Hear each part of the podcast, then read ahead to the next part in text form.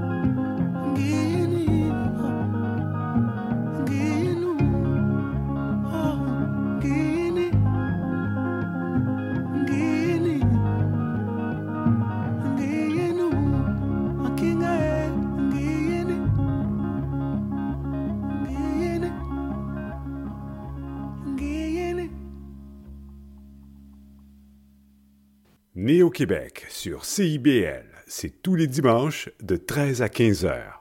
Passe le message.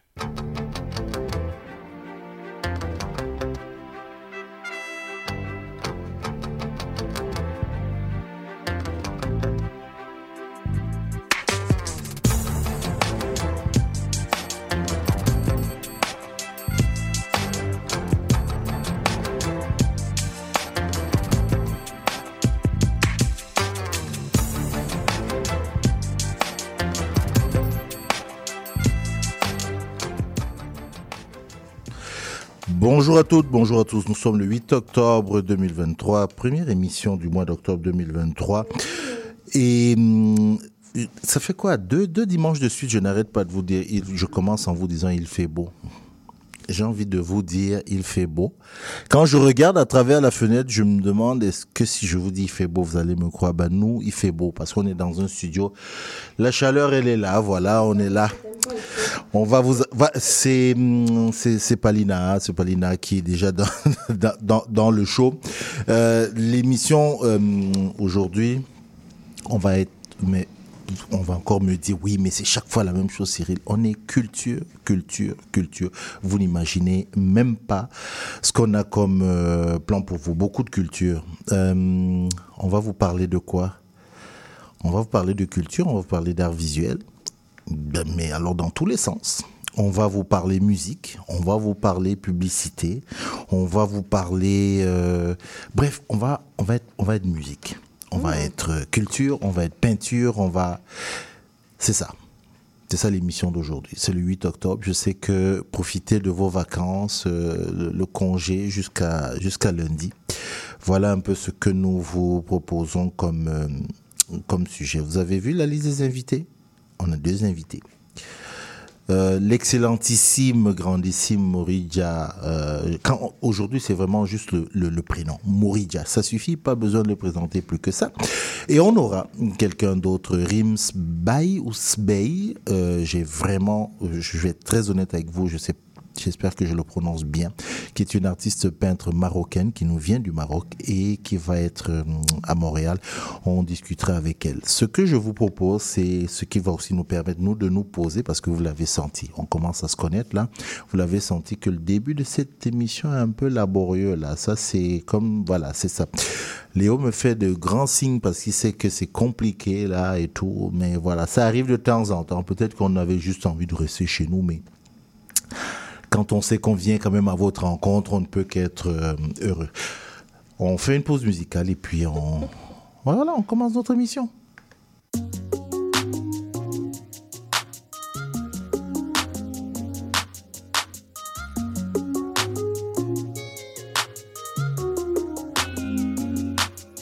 There's a girl, her name is She shines higher than the sun. She's in love with eyes on leave her all the light. Stuck into her condition of. There's a boy who follows her around. She tells him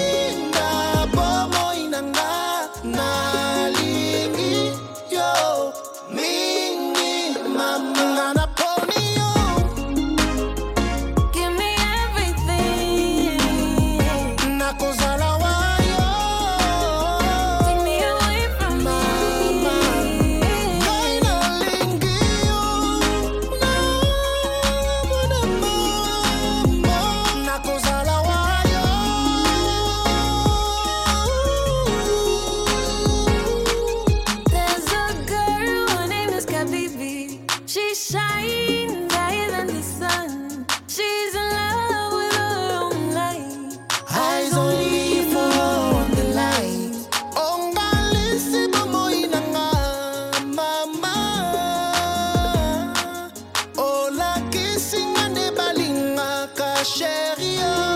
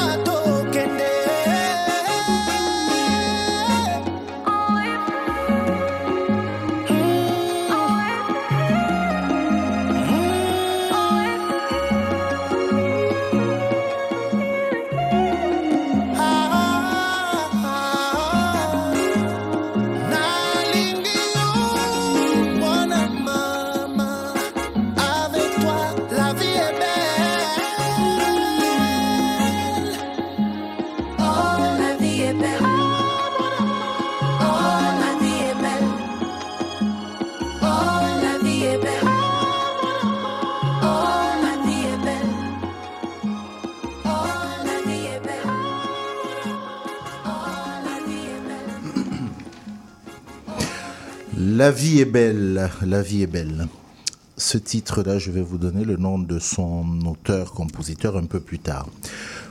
Le premier invité de l'émission est là. Il s'agit de monsieur, je l'ai présenté, Morija Kitenge Banza, artiste en art visuel. Je vais prendre les- une grande respiration. Diplômé de l'Académie des Beaux-Arts de Kinshasa, de l'École supérieure des Beaux-Arts de Nantes, métropole, ainsi que de la Faculté des sciences humaines et sociales de l'Université de La Rochelle. En 2010, il reçoit le premier prix de la Biennale de l'art africain contemporain DAC Art pour la vidéo Hymne à nous et pour son installation de 1848 à nos jours. Il a reçu un prix Sauber en 2020. Son travail a notamment été présenté dans différents musées dont je vais vous lister ici les noms. Le musée dauphinois de Grenoble, le Museum of Contemporary Art au Danemark, le Art Gallery et la NJBK à Berlin, la Biennale internationale de Casablanca au Maroc, la Fondation Art Jaourafa Bank au Maroc, la Fondation Blacher en France, le Musée des Beaux-Arts de Montréal, la Fondation FI, le projet Casa euh, ici, le Musée d'art contemporain de Montréal et pour finir le Musée des Beaux-Arts du Canada. On compte les œuvres de cet artiste dans les collections du Musée des Beaux-Arts de Montréal, du Musée d'art contemporain de Montréal, du Musée national des Beaux-Arts du Québec, du Musée des Beaux-Arts du Canada, du Musée des Beaux-Arts de l'Ontario, la collection de la ville de Laval, ainsi que dans de nombreuses collections corporatives, telles que celle de la BMO, la Caisse de dépôt, et le placement du Québec, Canadian Shield Capital, Hydro-Québec, le Mouvement des Jardins, la RBC, la TD.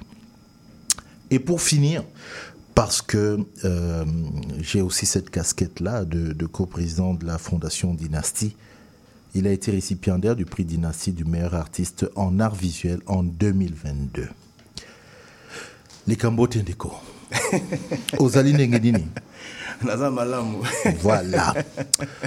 On commence bien. hein On commence en lingala. L'artiste que je reçois, Moridia Kitenge Banza, vous avez compris, originaire de Kinshasa en RDC. Et avec cette biographie que je vous ai donnée, c'est vraiment un, un honneur, un privilège. Parce que j'estime que nous nous n'honorons pas assez les nôtres. Et en te présentant comme tel, c'était important euh, de dire qui tu es, ce que tu fais. Et c'est ce que je, voulais euh, faire avec toi. Merci d'être d'être là avec nous aujourd'hui, euh, Moridja. J'ai dit qu'aujourd'hui, on n'a même plus besoin de donner le nom. Il suffit juste de dire Moridja et puis ça, ça suffit. Euh, en ce moment, au moment où on se parle, il y a une exposition qui va euh, se terminer parce que c'est Habiter l'imaginaire qui est au centre Phi. Le destin a voulu qu'on te reçoive au dernier jour.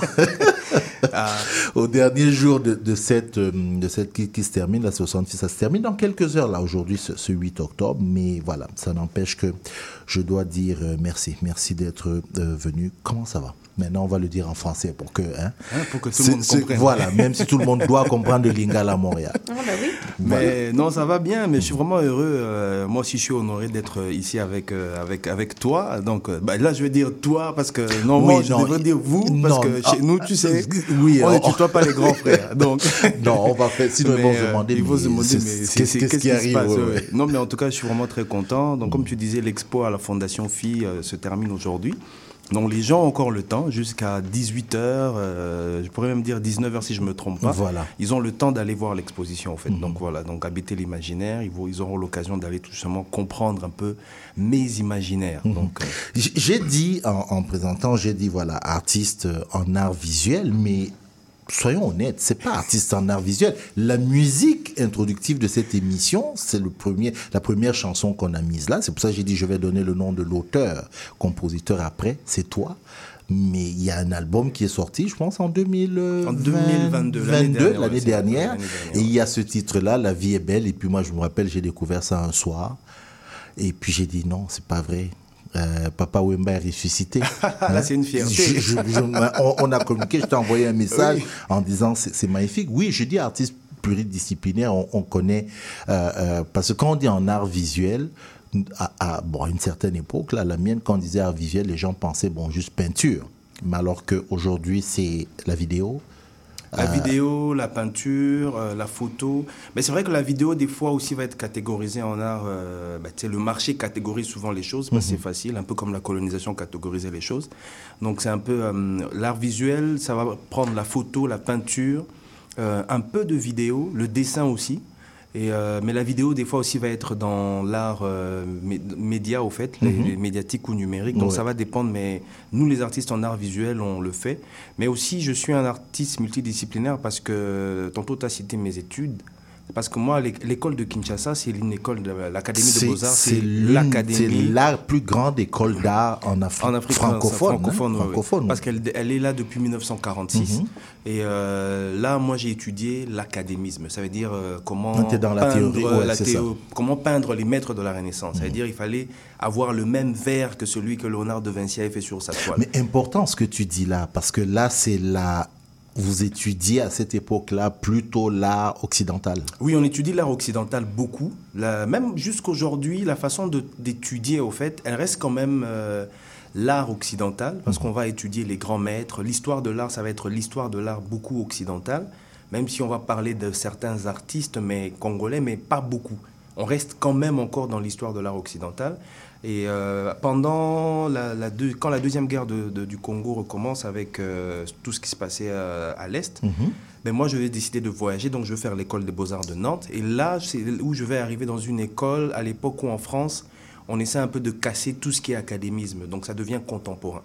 Donc l'école des beaux-arts de Nantes va me permettre tout justement de toucher à la, à la vidéo, à la, photo, à, beaucoup de, médias, au fait, à beaucoup de, de- choses. Donc ce qui fait qu'aujourd'hui, en tant qu'artiste en art visuel, j'ai cette occasion-là, si je peux dire, de, toucher à beaucoup de médiums différents, parce que j'ai eu deux euh, dans- j'ai eu cette chance-là d'avoir deux formations en fait d'écoles différentes, pas seulement une formation très très académique, mais une formation aussi qui est très contemporaine, qui est beaucoup basée dans le concept et dans le discours. D'accord.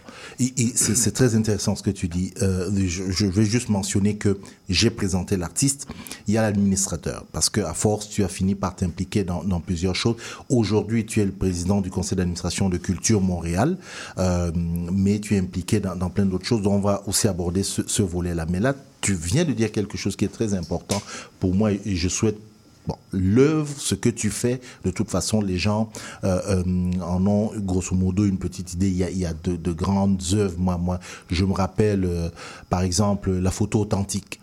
Hein, cette fameuse photo où tu es assis, je pense que c'était au, au Beaux-Arts de, Oui, de musée des Beaux-Arts de Montréal. au musée des Beaux-Arts de Montréal, qui est une œuvre quand même euh, euh, remarquable. Dis- Dis-nous quelques mots là-dessus. C'est-à-dire que tu avais cette espèce de, de tissu euh, à motif africain, parce Mhm. que quand on dit souvent tissu africain, moi ça me fait bizarre, mais tu avais ce tissu à motif africain, puis tu étais assis devant. Qu'est-ce que ça représentait? La photo authentique voulait dire quoi? Bon, en fait, la photo authentique, elle, elle posait simplement la question de dire c'est quoi être authentique aujourd'hui. Mhm. Parce que je suis, euh, moi je dis souvent, je commence par dire je suis d'abord congolais avant d'être africain. Donc je suis congolais, euh, je suis africain. Mhm. Et il y en a qui sont, ils doivent être en train de sursauter. ils là. se disent, mais qu'est-ce qu'il veut dire Mais c'est important et je vais préciser pourquoi je le dis au fait. Je ne nie pas mon africanité au fait, mais dans la singularité que j'ai d'être congolais et même congolais. En fait, je suis même pas que congolais parce que je suis en même temps du Bandundu et du Katanga. Parce que le Congo, comme je le dis, il y en a encore qui vont sauter là où ils sont. Je le dis, le Congo est, est une création utopique de Léopold II. Donc on n'a jamais demandé. Mes ancêtres ne se sont jamais assis ensemble en disant Ah, les amis, aujourd'hui on va créer le Congo. Oui. Non. Donc il y a quelqu'un qui a décidé Ça, ça va s'appeler le Congo, Le je vais Congo. mettre tout le monde dedans. Mhm. Bon, ok. Extension du royaume de Belgique. Voilà, ouais, Voilà. on va vivre. Non, même pas du royaume. Extension, son extension privée. Il nous Privé, a voilà, oui, ben, c'était le domaine privé du roi, euh, voilà. Et donc, il nous a légué, il nous a ouais. légué à, à ses- à ses- à ses- à- aux Belges Mhm. avant sa mort. Et euh, c'est important que je précise toutes ces choses-là parce que dans la question d'authenticité, aujourd'hui en 2000, quand je fais l'œuvre, c'est 2017 si je ne me trompe Mhm. pas. Je me dis, mais finalement, les gens veulent que je sois l'authentique africain. Mais c'est quoi être authentique africain? Moi, je suis né en 1980. Donc, Mhm. C'est le- le quoi roi- être- le- c'est quoi être authentique quand je suis en 2017, en 2023 Les gens veulent que je sois authentique africain. Est-ce qu'ils veulent que je sois l'authentique que leurs ancêtres ont rencontré en 1800, 1400 et que leurs ancêtres ont rencontré, mais ils ont fait une, une image, une utopie pour eux ici dans les journaux, dans les arts et ainsi de suite Ou bien ils veulent que je sois quel africain Donc, Dans authentique, c'est que je voulais tout simplement parler. C'était cette réflexion de dire ben, je vis à Montréal, j'assume que je vis à Montréal. Donc j'assume aussi le fait que l'idée de voyager partout, qu'on le veuille ou pas, on amasse avec nous des identités ou des cultures autres quand on voyage. Bien sûr. Ça nous enrichit, même si des fois ça peut euh, effacer certaines choses dites euh, de souche de nous, mais ça nous enrichit et c'est normal tout à fait parce que quand on voyage, on vit ailleurs. Et donc dans Authentique, c'est un peu cette idée-là de dire, ben, je suis à Montréal, je suis montréalais, je suis maintenant au Québec parce que j'ai ma certification du Québec qu'on nous donne quand on immigre. Donc je suis canadien en même temps parce que j'ai la citoyenneté canadienne, mais je suis aussi le fruit de toute cette histoire dont je raconte de Léopold II et de toute cette histoire qui a bâti, qui a construit le Congo. Mais c'est aussi un clin d'œil au discours de Mobutu sur le recours, oui, à l'authenticité. Et c'est un, un clin d'œil ironique parce que Mobutu, quand il fait, pour ceux qui ne savent pas, Mobutu était le président du Zaïre. Et euh, c'est lui qui a organisé le, combat de Mohamed Ali en 76. Oui, contre Euh, Foreman. Foreman. Mhm. Et en fait, Mobutu, quand il fait le recours à l'authenticité, c'est après son coup d'État, il veut reprendre, il veut donner un souffle nouveau aux Zaïre. Mais dans son recours à l'authenticité, Où il fait tomber Lumumba. oui, il fait hein. tomber Ouais, il faut Lumumba le- et puis Mhm. voilà, il l'assassine Mhm, aussi. Il l'assassine, voilà, ouais. le fait assassiner. Et dans son Mhm. recours à l'authenticité, il nous demande de porter l'abakos. Abakos, ça veut dire abat le costume. Le costume. Mais cet abakos est un design asiatique. Exactement. Il nous demande de porter le pagne. Le pagne en disant c'est ça notre culture, euh, ça fait l'image, la fierté de nos mamans. Mais le pagne en question est un pagne qui est fabriqué en Hollande, Le wax. dont les motifs sont indonésiens, Mhm. qui ont été mélangés un peu euh, avec des trucs. En fait, finalement, il fait un recours à l'authenticité qui n'est pas vraiment authentique, mais qui, qui parle de la richesse du mélange qui s'est fait avec la colonisation, si dure soit, euh, soit-elle au fait, ou qu'elle a été, avec toute cette histoire de, des voyages et ainsi de suite. Et c'est ce que je trouvais intéressant. Mobutu nous demande de retrouver nos noms. Et dans son discours de recours à l'authenticité, ce qui est intéressant aussi, c'est de voir la seule chose que je trouverais qui est authentique, qui, qui, qui prend ses racines au Zaïre ou, au Congo ou d'aujourd'hui, en tout cas sur le territoire dans lequel on est, c'est les noms. Parce Oui, qu'il oui, dit- effectivement. il dit, je ne veux plus qu'on s'appelle Paul, Michel, Jean et ainsi de suite, je veux qu'on ait nos noms. Donc nos prénoms, ça va être les prénoms que les ancêtres nous donnaient. Ça, c'est ce recours à l'authenticité que je trouve qui est relié à nous directement. tout à fait. Mais les autres choses, c'est un C'est recours à emprunté, c'est que l'authenticité des emprunts, emprunté, ouais, en fait. exactement. Et donc mon, mon travail authentique, ça parle de tout ça en fait en disant, je suis chrétien catholique, je vais à l'église, je chante à la chorale. Mhm. Parce qu'on a voulu que je devienne chrétien catholique. Donc c'est comme ça que dans la photo, pour ceux qui ne le connaissent pas ou qui vont la voir, il y a comme une icône. Mais cette icône, c'est une icône byzantine sur laquelle je pose un masque africain. En même temps, je parle déjà de la manière dont moi qui suis catholique, qui utilise des icônes byzantines, qui ont été emmenées par des prêtres jésuites, donc automatiquement, on me partage une religion qui elle-même a déjà beaucoup d'histoire. Et les masques africains sur le Christ, pourquoi? Parce que quand on va dans beaucoup de musées à l'étranger, on va voir les masques sont des dons. Dans les, si vous allez dans la section africaine, souvent vous allez voir que c'est des dons anonymes. Il n'y a pas des noms, mais si vous allez fouiner dans les recherches, pour moi j'ai eu l'occasion, vous allez voir que souvent c'est des prêtres qui ont, qui ont ramené ça, et à leur mort, leur famille ont fait un don. Ou bien c'est un prêtre qui l'avait ramené, qui l'a, euh, sa famille, quand il est mort, sa famille l'a vendu parce qu'il ne savait pas quoi faire avec, et ainsi de suite le truc. Donc je me dis, mais ces fameux prêtres, prêtres qui ont voulu que je sois catholique, fervent, pour que j'aille au ciel, ce sont les mêmes prêtres qui ont pas, la- pas tous, mais la plupart ont pris des objets et l'ont ramené ici. Mais ils ont, pris, ils ont pris ces objets pourquoi? Parce qu'il y avait une esthétique. Ils ont pris ces objets parce qu'ils étaient beaux. Ils ont pris ces objets parce que ça racontait une histoire. Mais ils ont fait croire à mes ancêtres tout justement que ces objets étaient démoniaques et ainsi de suite. Et le pagne en soi, euh, ben, c'est un pagne qu'on a utilisé pour le mariage de ma sœur parce que le mariage, on donne des pagnes. Donne- parce donne que des on- pagnes. on donne- en fait, dans le recours à authentic- dans authentique, en fait, je mets tous ces Tout, éléments tout, qui sont tout. reliés à mon histoire personnelle. Par exemple, sur la chaise, il y a un pagne, mais c'est les pagnes des 50 ans des indépendances, de, le- de les 50 ans de l'indépendance du Congo, et qui pour moi, qui n'est pas vraiment une indépendance que ce soit, mais je l'accepte, c'est l'indépendance parce qu'il y a mes, grands-parents aussi qui se sont battus avec euh, Lumumba et les autres, au fait, pour avoir cette indépendance-là. Donc c'est un peu cette histoire de dire, celui qui veut que je sois authentique là, maintenant, c'est tout ça fait de moi l'authentique. L'authentique. C'est ça l'authentique africain que tu es en Que je suis en 2000, fait. Je ne peux pas être l'authentique africain, Africain. avec le... Le pagne, euh, pas le pagne, les, les le- feuilles de bananier. les feuilles de bananier et tout quoi, ça, ainsi ouais, de ça. Et en passant, tous les Africains ne portaient pas Ne de feuilles de bananier. de bananier. Mais en même temps aussi, ça, je fais, un- je fais beaucoup de clins d'œil parce que je fais aussi un clin d'œil à un très grand artiste euh, camerounais. Euh, c'est grave que j'oublie même son nom là euh, maintenant parce que je, je peux pas oublier. C'est grave que j'oublie son, son nom. Qui a fait, euh, qui a fait une œuvre photographique où il est assis et il dit euh, c'est le, euh, le chef traditionnel qui a vendu l'Afrique aux colons. Ro- euh, non, ah, c'est pas Romuald Alazoumé. Ah, comment est-ce que je peux oublier son nom? C'est grave ça. Mais bon, mais en tout cas, je fais des clins d'œil à des artistes qui étaient avant moi, qui en ont parlé, et je fais des clins d'œil à Mobutu, je fais des clins d'œil à ma propre famille, et à, à tout ça en, en disant mais là, je fais cette photo à Montréal. Si on regarde les couleurs qui sont sur la photo d'été ou d'hiver, j'ai saturé les couleurs. Et là, je sature les couleurs exprès. Pourquoi? Parce que dans l'imaginaire occidental, quand on fait un film, on sature les couleurs. Quand les films sont faits en Afrique, les couleurs sont saturées. Et j'ai toujours dit aux gens, mais je ne comprends pas, parce que le vert d'un citronnier en Afrique, c'est le même vert qu'un citronnier au Québec, hein, c'est le vert.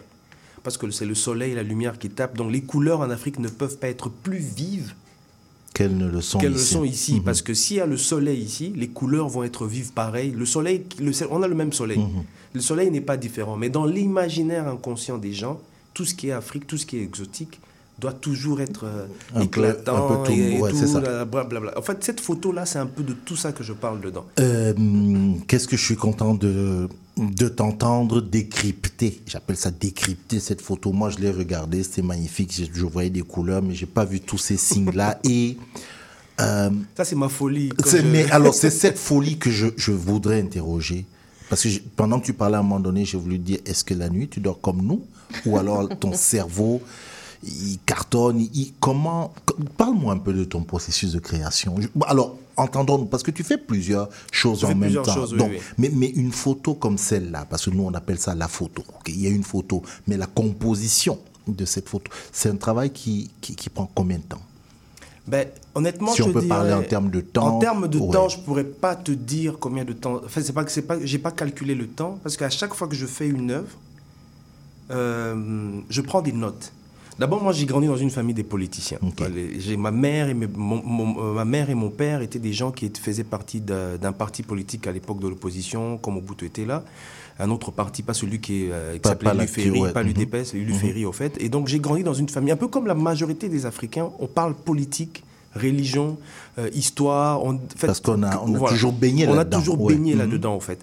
Et donc moi par exemple, nous à la maison, on faisait, quand mon père n'était pas encore rentré, on faisait le résumé du journal télévisé. On devait Mhm. faire le En fait, j'ai grandi comme ça en fait. Donc j'ai quand même cette un peu conscience politique, même si ça se voit pas. Les gens qui me voient, ils, ils vont pas le voir tout de suite. Mhm. Tes œuvres sont très politiques, Maurice. Oui, mes œuvres sont- c'est comme disons ça que, que tu ne fais euh, pas de la politique euh, dont on parle là, oui, Oui, mais j'en fais en dessous. Non, tes Mais, œuvres sont euh, très politiques. Et en fait, mon processus de création, c'est comme ça que je dis que le temps, je peux pas le calculer parce que quand je pense à une œuvre, je fais appel à toutes ces choses-là, en fait. Mhm. Quand il m'arrive quelque chose, je prends toujours des notes ou je garde dans mes souvenirs. Et des fois, quand je fais une œuvre, il y a des choses, au fait, de mes souvenirs qui reviennent. Tu sais, quand on, on, on dit, ah, mais ça fait un lien avec telle histoire. Ou bien, ce qui est bizarre, je ne sais pas si c'est une chance ou quoi, comme je suis un peu superstitieux, quand je fais une œuvre, autour de moi, c'est cette période-là, quand je pense à une œuvre, dans les journaux, dans les documentaires, il y a toujours les mêmes sujets qui reviennent. Même si j'ai déjà des éléments, même si je fais mes recherches, mais c'est bizarre, à chaque fois que je fais une œuvre, il y a toujours des éléments autour qui me permettent de, de construire encore plus. Donc je prends vraiment le temps, parce que ce qui m'intéresse quand je hum, construis mes œuvres, je veux avoir de l'ironie dedans. Je veux avoir... C'est euh, ouais, oui, la ligne de base. Ouais. Quand je fais une œuvre, je dis si je ne souris pas pendant que je fais une œuvre, ça veut dire que l'œuvre n'est pas intéressante. Si je ne rigole pas pendant que je, conçu- je, con- je- je conçois mon œuvre, c'est que l'œuvre n'est pas intéressante. Je veux en fait inviter La le vie est une spectateur- ironie, Maurice Ah oui, on a, je pense qu'on a, moi j'ai besoin d'ironie, sinon je serais en colère tout le temps. Parce que euh, oui, je vis ici aujourd'hui, mais j'ai grandi euh, au Congo, donc j'ai vécu deux pillages, j'ai vécu deux fois la guerre, euh, j'ai vécu euh, la, mort d'un... Enfin, j'ai vécu beaucoup de choses qui des fois peuvent te mettre en colère tout le temps. Alors moi j'ai fait le choix, ma colère, de la sortir par mes œuvres, mais de ne pas mettre, euh, de ne pas faire que la colère que je mets dans mes œuvres empêche le spectateur de venir dialoguer avec ma colère. Donc c'est comme ça que l'ironie me permet d'avoir une distance. Cette distance va faire que le spectateur va venir devant l'œuvre, va prendre le temps de comprendre l'œuvre. Parce que je me dis, si je crache tout ma colère comme un venin, le spectateur va Ça partir. va, ça va le, re- le repousser. Ça va le repousser. Mhm. Donc pour moi, l'ironie est importante. Et puis aussi, le, hum, je- euh, j'oublie le terme, mais un peu être euh, bah, sneaky, c'est pas le terme, mais je, je- je cherche le. Sournois? Oui, j'aime Mhm. être un peu sournois, être un peu. euh, ça, c'est toute la- la- la- la- l'éducation politique française, européenne qu'on a avec les émissions françaises qu'on suit tout le temps, Chirac et autres. Mhm. Donc, tout, en fait, tous ces éléments-là, ça me permet de construire mon œuvre. Donc, c'est comme ça que je dis, prendre le, le temps que ça prend, je ne sais pas. Par exemple, il y a une œuvre qui est dans l'expo AFI. Mhm. C'est depuis 2018 que je pense à l'œuvre. Ok. On va, on va en parler. Je propose qu'on on- on fasse une, la, la pause obligatoire et puis on va, on va parler de ça. Mhm. Faut qu'on parle. J'ai l'impression que je t'intéresse plus. Quand on est ensemble, tu regardes ailleurs. Tout semble plus intéressant que moi. Je le sais que je suis plate, là. Je, le sais que tu veux garder tes vieilles habitudes. Mais j'aimerais ça sentir que tu me regardes, que tu es concentré sur moi. J'aimerais sentir que j'ai toute ton attention. Sinon, tu pourrais avoir un accident. La route a besoin que vous soyez concentré. Au volant, portez toute votre attention sur la route. Un message de la Société de l'assurance automobile du Québec. Le bingo de CIBL arrive sur les ondes du 101.5 FM. Courez la chance de gagner 2500 dollars en prix. Procurez-vous une carte de bingo dans un commerce inscrit sur notre site web et branchez-vous sur le 101.5 FM. Pour connaître le point de vente le plus près de chez vous, consultez le CIBL1015.com. Dès le 22 octobre, on joue au bingo de CIBL tous les dimanches de 16h. Salut, c'est Laurie Vachon. Dans Attache Tatoune, tu vas découvrir les artistes d'aujourd'hui et de demain. Une heure d'entrevue avec les artistes émergents pour parler de création, de leurs influences et bien sûr de leur univers. Viens écouter Attache Tatoune. Une heure de musique, une heure de découverte, c'est dans Attache Tatoune, jeudi de 13h à 14h sur CIBL 101.5.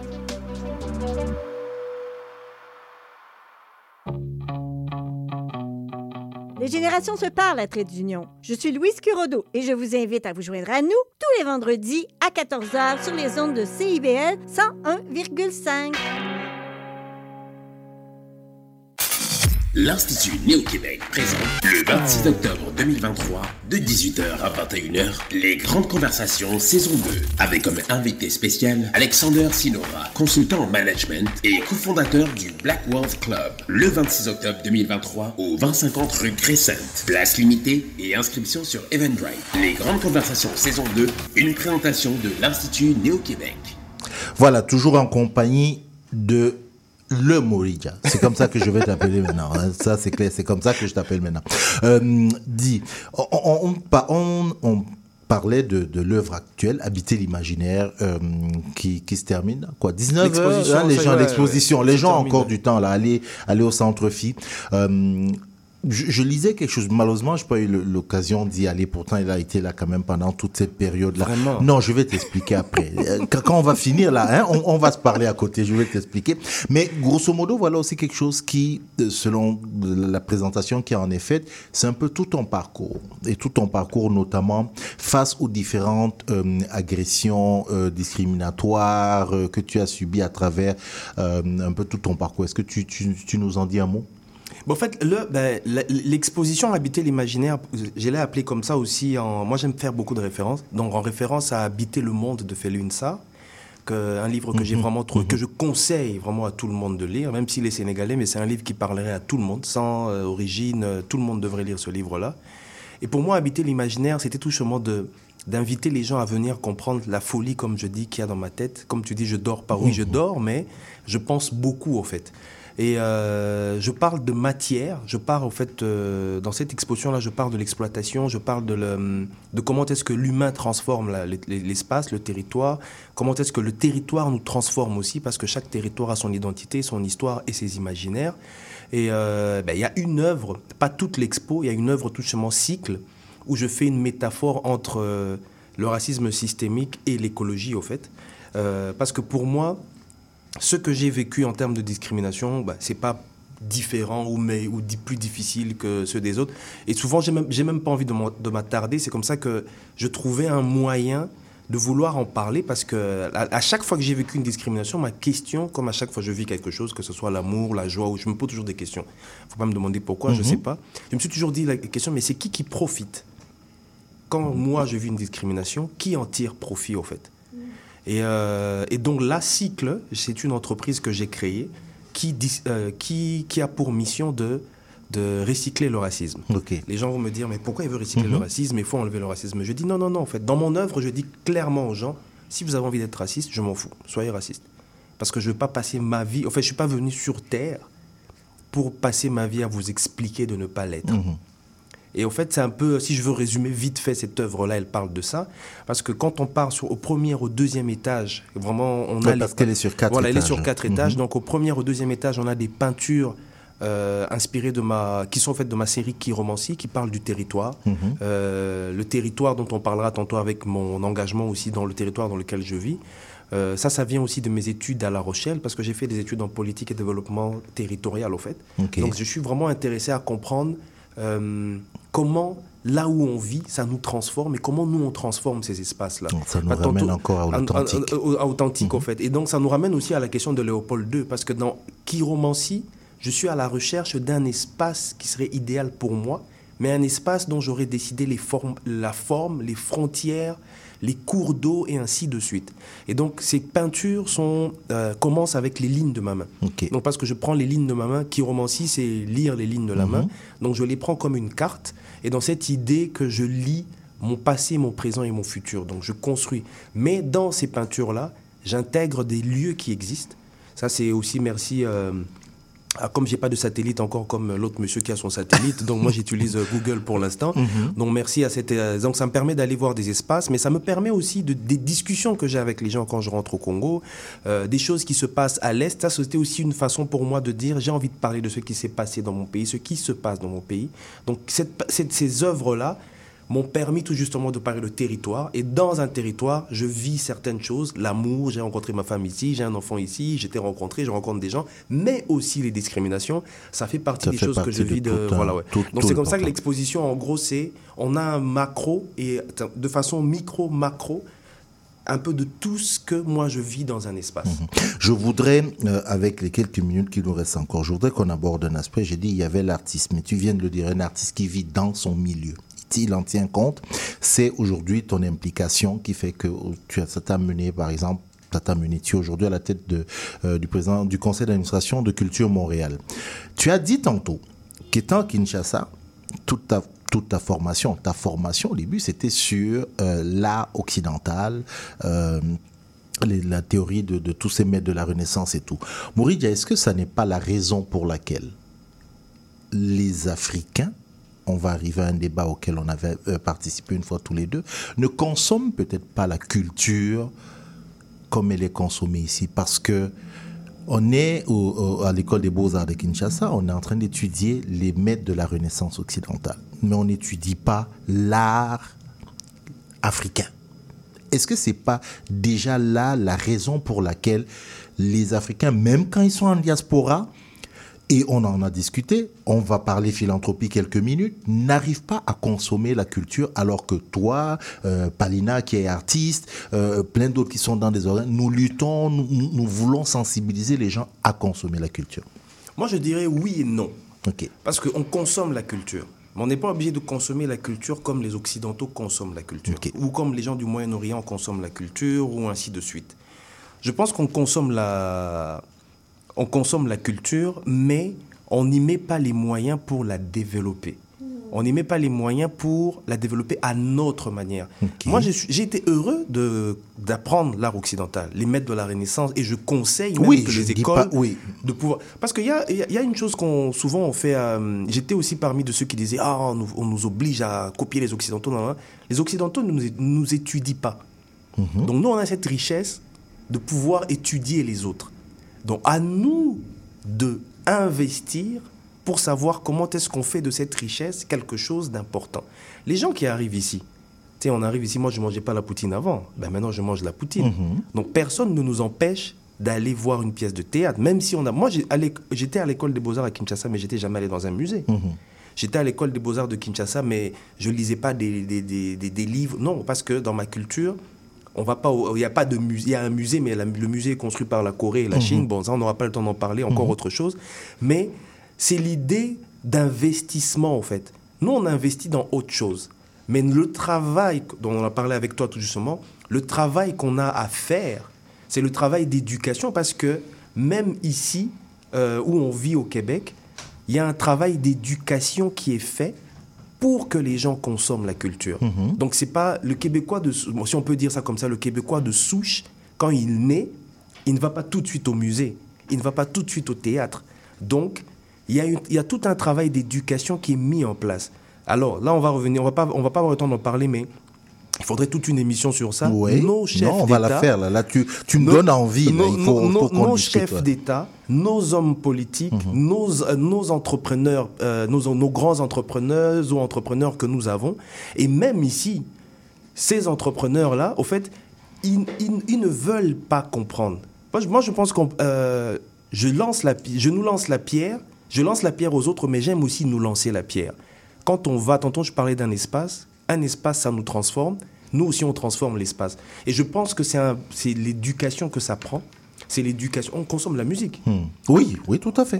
On, a des pièces de théâtre, on Oui. regarde beaucoup de pièces de théâtre. Mhm. On a des humoristes, on Mhm. regarde. Donc ça veut dire qu'on consomme la culture, mais on- nous ne consommons pas la culture de la même manière. Et puis il y a quelque chose aussi on doit faire. On vit au Québec. Oui. On ne peut pas con- euh, toujours consommer ce qu'on consommait, par exemple, chez moi à Kinshasa, Bien sûr. parce qu'on est au Québec. Est- le Québec sûr. ne va pas produire des artistes congolais pour que nous, on consomme les artistes congolais. Non. Donc, c'est à nous d'éduquer et de produire et de financer des fois nous-mêmes. Mais comment est-ce qu'on pourrait consommer notre propre culture, mais en faire un lien avec la Avec la culture, culture d'ici, ouais, fait. tout à fait. Et parce que c'est une richesse. Moi, je dis toujours aux gens, les gens ne vont pas venir voir nos choses. Les gens ne vont pas venir voir ce que nous on fait parce que on part du principe qu'ils nous ont colonisés. Moi, j'appelle ça des dans le subconscient. Même si aujourd'hui on sait qu'il n'existe plus de colonisation, dans le subconscient, les gens ne considèrent pas notre culture. Ouais. Donc nous, À on nous a la- cette à nous de la valoriser. À nous de la valoriser. Ouais. On la valorise d'abord pour nous. Mhm. Parce que c'est l'erreur qu'on fait souvent. On veut valoriser notre culture pour les autres en disant regardez, nous aussi, on a, euh, on a un, un- un acteur de théâtre qui est comme le vôtre. Nous aussi. Non. On doit d'abord faire le travail de valoriser simplement pour nous. Moi, quand je fais mes œuvres, oui, je suis content d'être à la Fondation Filles, ailleurs et tout ça, mais je le fais d'abord pour moi. C'est comme ça, quand je donne l'exemple de cycle, je me dis, ben, je m'en fous, en fait. Si vous avez envie de faire ça, faites ça. Donc, on doit prendre. C'est un travail, hein, ça ne va pas se faire en une journée, en une génération. Ouais, alors cette valorisation-là, il y, a un- il y a différentes façons de la valoriser. Euh, tu parlais aussi d'investissement et ça m'amène à la philanthropie. Oui. Tu es là aujourd'hui, on a partagé un, un panel là-dessus, la philanthropie. Alors moi, je sais que j'étais, euh, j'avais un point de vue, j'étais en train de dire, ben, la philosophie, et la, la philanthropie, par contre, euh, pardon, on on n'y pense pas ou on, ne la fait pas, euh, si on peut appeler ça comme ça, faire de la philanthropie, notamment en culture, parce que nous ne consommons pas la culture. Bon, là, tu viens un peu de le détruire parce que tu dis, ben, en fait, c'est juste que nous ne la consommons pas comme ici. Tu es à Culture Montréal aujourd'hui, nous sommes ici, euh, euh, comme tu dis, on est au Québec. Comment amener les nôtres à, un, à s'intéresser à la culture, un, à, euh, pardon, deux, à investir dans la culture, la philanthropie, grosso modo, qu'est-ce qu'on peut dire là-dessus? Ben, au fait, moi, à Culture Montréal, évidemment, je suis à Culture Montréal pour tout. Oui, non, pour tout- pour non, tout non, oui, Montréal, oui. Ça, je Mhm. l'explique pour les gens euh, qui, qui, qui Oui, vont qui comprendre. pourraient, oui. ouais. Mhm. Donc, pour tout Montréal. Et j'apprends aussi énormément là-bas. En fait, emmener les autres, les nôtres à consommer la culture, c'est d'abord quelle culture on veut leur faire consommer? Mais toutes. Bon, toute culture. Oui, alors, pourquoi pas? C'est- non, c'est assez important. Je- Oui. je- quand je pose la question, Mhm. on, veut- on les emmène à consommer la culture. Mais comme je dis encore une fois, c'est l'éducation. Moi, je, je- je rêve en tout cas, c'est si j'ai l'occasion de le faire, j'ai pas encore mis le temps qu'il faut, j'ai envie de rencontrer ce qu'on appelle ici les hommes et les femmes d'affaires qui viennent de l'Afrique, qui sont ici, parce qu'il y en a, Mhm. il y en a plein, qui rencontrent les grands de ce, de ce pays, Mhm. de, ce- de cette- de cette province qui parlent. Mais je vais être un peu méchant aujourd'hui. Non, vas-y. Je veux dire que on passe notre temps à vouloir devenir euh, maire, député et ainsi de suite juste pour nous-mêmes. Mais on ne passe pas le temps à le faire pour bâtir une communauté. Parce que les autres communautés, on a beaucoup d'exemples des autres communautés ici. Euh, je veux te raconter une histoire. Euh, J'ai eu à un moment donné aller frapper les portes de certaines personnes, leur dire il y a un projet qui va se faire. C'est un projet qui concerne l'Afrique subsaharienne et il n'y a aucun Africain qui a donné l'argent. Mais tu sais, tu peux même donner 500 dollars, 100 dollars, 2000 dollars, pas beaucoup. La personne m'a dit Oh non, j'ai pas besoin de toi pour faire ça. Je suis allé voir. Et tout le monde m'a donné la même réponse parce qu'on était dans le mode. euh, le mode qu'on a chez nous, là. De, là, je parle d'une tranche, au fait. Le travail qu'on a à faire, c'est un travail des gens qui doivent sacrifier du temps. Moi, je suis partie prenante. S'il y a des gens qui m'écoutent et qui veulent qu'on le fasse ensemble, je suis partie prenante pour qu'on le fasse ensemble. C'est un travail d'éducation aux personnes qui ont les possibilités et les moyens. Dans ce pays ici, dans cette province ici, il y a les lois fiscales qui te permettent de soutenir pour la philanthropie. Il y a des lois fiscales qui te permettent. Il y a, y y beaucoup de choses. Et il y a aussi une autre chose où je vais être un peu méchant, même si les gens vont Ça- pas ça va être la après. dernière chose. La dernière chose, c'est que on ne veut pas, on veut pas, on veut, on veut pas nous-mêmes s'éduquer pour comprendre comment fonctionne ainsi. On le fait pour autre chose. Quand je veux devenir euh, chef d'une entreprise, je vais aller voir tous les liens. nan, nan. On parle de culture ici depuis tantôt. On dit culture, culture. À un moment donné, regarde qui passe à la télé qui nous ressemble? Il y en a combien? Qui fait de la musique ici à la radio qui passe qui nous ressemble? Il y en a combien? Qui fait du théâtre Il y en a combien? Donc même toi-même à la maison, quand tu regardes pour tes enfants, tu te poses pas la question de dire mais moi je suis chef d'entreprise, j'ai envie que quelqu'un qui passe là-bas ressemble. En fait, c'est les questions qu'on se pose pas. Donc si les gens ne se posent pas des questions, le travail que nous nous avons à faire, toi, moi ou Palina ou les autres, c'est d'aller leur dire voici aujourd'hui pose-toi cette question et puis ensemble on va trouver des solutions. Mais je dis c'est un travail d'éducation, c'est un travail qui va prendre du temps mais il faut le commencer maintenant. Euh, le Moridia, je peux te demander quelque chose? Oui. On prend l'engagement là, on revient, tu reviens pour une heure, une heure et demie de, de discussion sur ces aspects, culture, philanthropie, autres. On est OK avec, avec ça? plaisir. Moi je peux revenir même tous les jours. tous les jours. C'était vraiment un plaisir. C'était très, très court. très intéressant, mais le temps ne nous permet pas. euh, Mon Léo, va, il, va, il va me tuer de l'autre côté là. Euh, mais vraiment, merci, très important ce que tu, tu disais. Mais voilà, on prend l'engagement là devant la nation tout entière. Euh, Moridia sera encore euh, un de nos invités pour, pour discuter euh, pour discuter de ça avec nous. Merci beaucoup d'avoir été avec nous. Je rappelle, il reste quelques heures encore pour aller au centre Phi. euh, À la voir- Fondation À la. Fondation Oui. Phi, non pas au centre, à la Fondation Phi, euh, 541 rue Saint-Jean. Ça? Voilà, Saint-Jean, oui. c'est ça. Ouais. Sur quatre étages, donc euh, voilà, vous avez euh, vous avez le temps.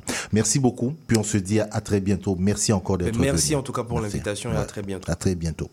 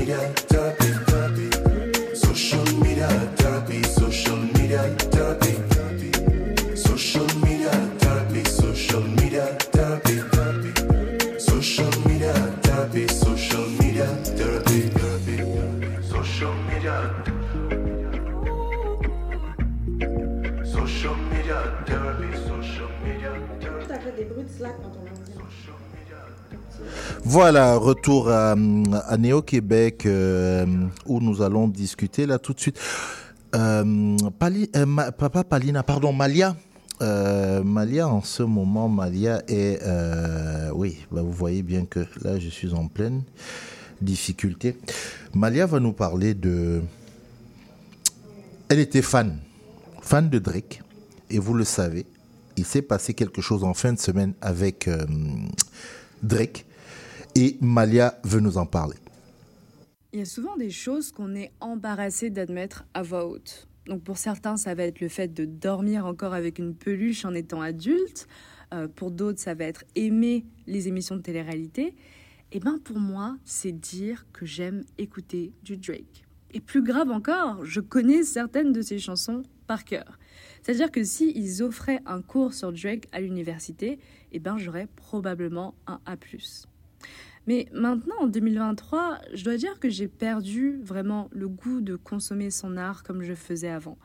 Là, par exemple, juste avant d'annoncer qu'il faisait une pause dans sa carrière, d'ailleurs, on lui souhaite un prompt rétablissement, eh ben, il a sorti un nouvel album. Et la Malia d'avant aurait couru l'écouter, elle aurait même fait une nuit blanche pour attendre sa sortie. Mais pour la Malia d'aujourd'hui, c'est un peu une autre histoire. Parce qu'elle peut plus consommer du Drake sans plisser un peu du nez ou froncer des sourcils. Alors, je vais pas mentir et dire que je n'en écoute plus du tout, ce serait faux. Mais quand je le fais, il y a comme un certain arrière-goût qui reste et qui n'était pas forcément là avant. Et là, j'ai bien conscience que je ménage un peu le suspense, que je mets la table, comme on dit, parce que vous vous demandez tous depuis probablement une bonne minute, oui, mais pourquoi je n'aime plus Drake? Donne-nous les raisons spécifiques.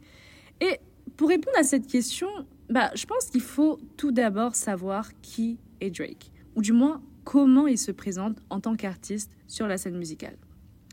Donc Drake, comme chacun sait, c'est un rappeur, un bon rappeur. Et là, je sais qu'il y a plusieurs écoles, plusieurs manières de penser, et que certains vont probablement dire il est mainstream, il fait tout le temps la même chose, il y a de bien meilleurs rappeurs que lui, il est surestimé. Oui, certes, mais quels autres rappeurs parviennent toujours, mais vraiment toujours, à se hisser tout en haut du classement?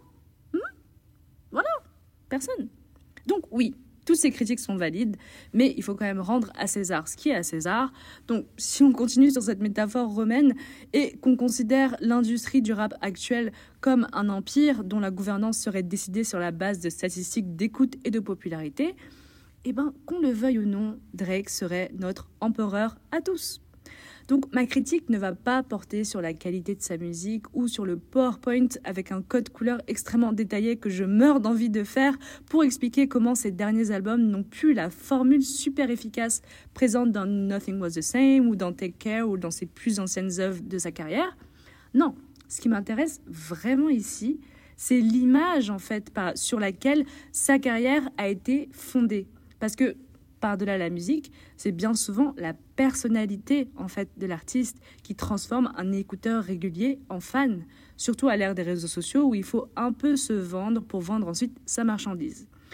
Et moi, la marchandise qui m'a été vendue concernant Drake, c'est celle d'un rappeur féministe. Et bon, vous pouvez un peu rire de ma naïveté ici, je vous l'autorise. D'ailleurs, je vous entends déjà vous exclamer Un rappeur qui n'est pas féministe Oh, quelle surprise Oh, quel choc Et rien que pour cette remarque sarcastique, eh ben, ça prouve à quel point l'emballage marketing de Drake est ingénieux. Parce que tu entres un peu dans son univers musical en te disant que tu connais déjà tout. Parce que, après tout, c'est du rap. Donc, tu appréhendes en fait euh, déjà la partie habituelle où les femmes vont être systématiquement rabaissées, sexualisées, insultées. Puis tu te retrouves à écouter les paroles de ces chansons et c'est non seulement tout l'inverse qui y est dit, mais le tout est aussi emballé dans une très belle mélodie qui est entraînante.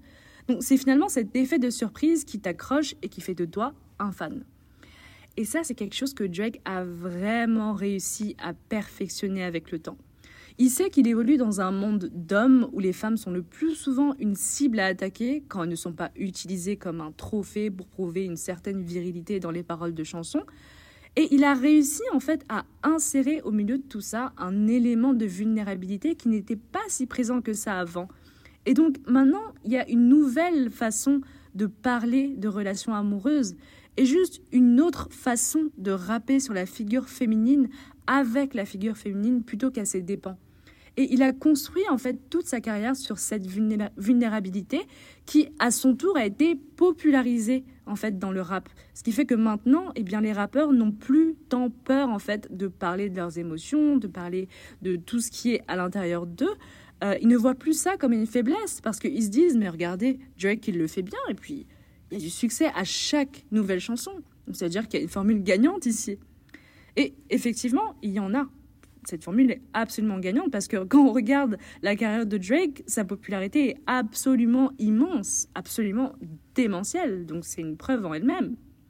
Et, quand on regarde sa communauté de fans, eh ben, force est aussi de constater qu'elle contient un pourcentage féminin beaucoup plus élevé que chez les fans d'autres artistes masculins dans le rap. Bon, ça veut forcément dire quelque chose. Ça veut dire qu'il y a un élément ici qui vient chercher, mais aussi comprendre et rassurer les femmes dans sa musique. Et ça, je le sais parce que c'est ce qui, moi, m'a accroché, en fait, dans sa musique en tant que femme. Mais maintenant, qu'est-ce qui a fait que dans ce si parfait tableau, il a commencé à y avoir des petites fissures? Eh bien, il y a eu deux moments très spécifiques. Donc le premier remonte à sa rupture avec Rihanna. Bon, je n'ai pas besoin de vous présenter Rihanna, je pense que tout le monde a déjà entendu work, work, work, work, work, work, au moins une seule fois dans sa vie. Donc bon, on part sur une bonne base. Et je pense que vous connaissez aussi cette histoire dramatique qui date de quelques années plus tôt, euh, où elle a été victime en fait de violences conjugales des mains du chanteur américain Chris Brown. Donc je pense, hélas, qu'on a tous vu euh, ces photos de son visage vraiment tuméfié, défiguré euh, par ce malheureux événement. Donc avec ces éléments de contexte en tête, on peut sauter à quelques années plus tard, au moment où Rihanna sort avec le rappeur Drake. Donc tout est idyllique, la presse rapporte tous leurs faits et gestes, le public est plus en amour avec eux que eux-mêmes ne sont en amour l'un pour l'autre. Bref, on est dans un scénario Disney. Puis ils se séparent. Bon, écoutez, ça arrive, c'est pas tous les couples qui restent ensemble pour toujours, aussi beau soit-il. Puis euh, rien dans la presse n'indique qu'ils seraient en mauvais termes, donc ça a l'air d'être une séparation à l'amiable. Sauf que que fait Drake? Eh bien, quelques temps plus tard, il va s'associer avec Chris Brown. Oui, le même Chris Brown qui avait levé la main sur Rihanna au point de la défigurer. Eh bien, lui, il va faire plusieurs chansons avec lui. Donc là, j'ai eu une petite alarme dans ma tête quand même. Parce que même si tu termines une relation en mauvais termes, par principe, tu ne vas pas t'associer en fait avec l'agresseur de ton ex. C'est juste cruel. Et ça va surtout à l'encontre de l'image du grand défenseur des femmes sur laquelle pratiquement toute la carrière de Drake a été fondée. Donc ça, ça a été un premier red flag. Le second red flag pour moi, ça a été un peu plus récent et c'est un autre drame de violence conjugale qui concerne cette fois-ci une autre artiste féminine, euh, la rappeuse américaine Megan Thee Stallion. Donc en 2020, elle va se faire tirer sur le pied par son partenaire de l'époque, euh, le chanteur et rappeur canadien Tory Lanez. Et là, on pourrait croire que ce même Drake qui sait tant écouter et comprendre les femmes dans ses paroles, eh ben, il en fera de même avec Meghan et qu'il la défendra aussi parce que, bah, mine de rien, au sein de la société, et c'est vraiment triste à dire, mais c'est la réalité, eh ben, la voix d'un homme sera toujours plus considérée que celle d'une femme. Donc, ça aurait vraiment fait une différence que Drake se lève et condamne publiquement les actes de Tory Lanez. Surtout que, bah, jusqu'à ce jour, eh bien, Meghan subit une campagne de harcèlement absolument horrible, qui est encore plus intensifiée maintenant que Tory Lanez a été officiellement jugé coupable. Mais peut-être j'étais un peu trop optimiste parce que que fait Drake depuis le début de cette affaire? Eh bien, il ne manque pas une seule occasion d'insinuer que Meghan est une menteuse.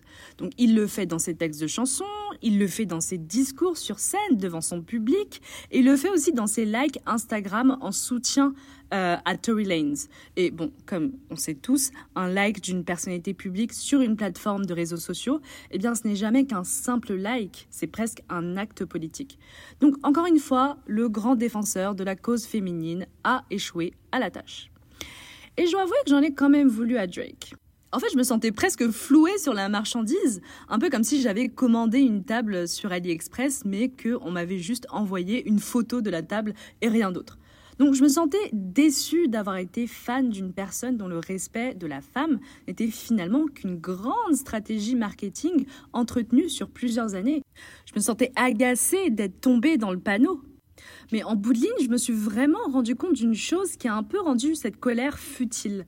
C'est que le vrai problème finalement, c'est le fait qu'on idéalise à outrance certaines célébrités. Et quelquefois, on les idéalise tellement qu'on projette des éléments positifs sur eux qui les rendent plus attractifs, plus proches de notre quotidien, et on se met à leur créer des qualités qu'ils n'ont finalement jamais eues et à les mettre sur un piédestal qui leur donne presque un statut de petit dieu. Mais ils n'ont jamais été des divinités. Parce qu'aujourd'hui, quand je réécoute les paroles de Drake avec une oreille qui est beaucoup plus sobre, beaucoup plus blasée, eh ben, je les vois en fait, les autres red flags, dans la manière passive-agressive dont il parle de certaines femmes, dans certaines chansons. Je revois aussi ces scandales, euh, dont ceux récurrents où il flirtait avec des filles de 15 ou 17 ans en approchant lui-même de la trentaine. Et puis je vois tout ça et je me dis, lui, défenseur des femmes, euh, non, non, non, ça fonctionne pas. Et, et ça, ça nous rappelle un peu brutalement que ces célébrités sont finalement des personnes humaines, criblées de défauts, mais marketées pour que vous voyez en elles ce que vous vouliez voir en elles finalement. Parce que faut bien vendre des disques à la fin. Alors cette chronique, elle n'est pas là pour vous empêcher d'écouter du Drake. Euh, D'ailleurs, ce serait presque impossible vu la manière dont ces chansons sont encore plus diffusées à la radio que des publicités. Mais c'est plutôt pour vous encourager gentiment à ôter les personnes publiques dont vous êtes fan du piédestal en fait qui vous fait oublier leur humanité dans tout ce qu'elle a de touchant mais aussi d'extrêmement décevant. Parce que bon, le rappel peut parfois faire l'effet d'une bonne douche froide. Le bingo de CIBL arrive sur les ondes du 101.5 FM. Courez la chance de gagner 2500 dollars en prix. Procurez-vous une carte de bingo dans un commerce inscrit sur notre site web et branchez-vous sur le 101.5 FM. Pour connaître le point de vente le plus près de chez vous, consultez le CIBL1015.com.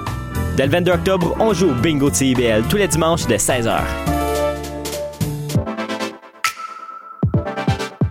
Bonjour, ici Boris Chassagne.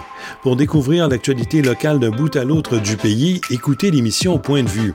On vous présente des reportages, portraits et entrevues réalisés par nos journalistes postés dans des provinces et territoires canadiens, société, art, culture, environnement, affaires publiques, l'information locale destinée à un auditoire national. Les jeudis 10h sur CIBL FM.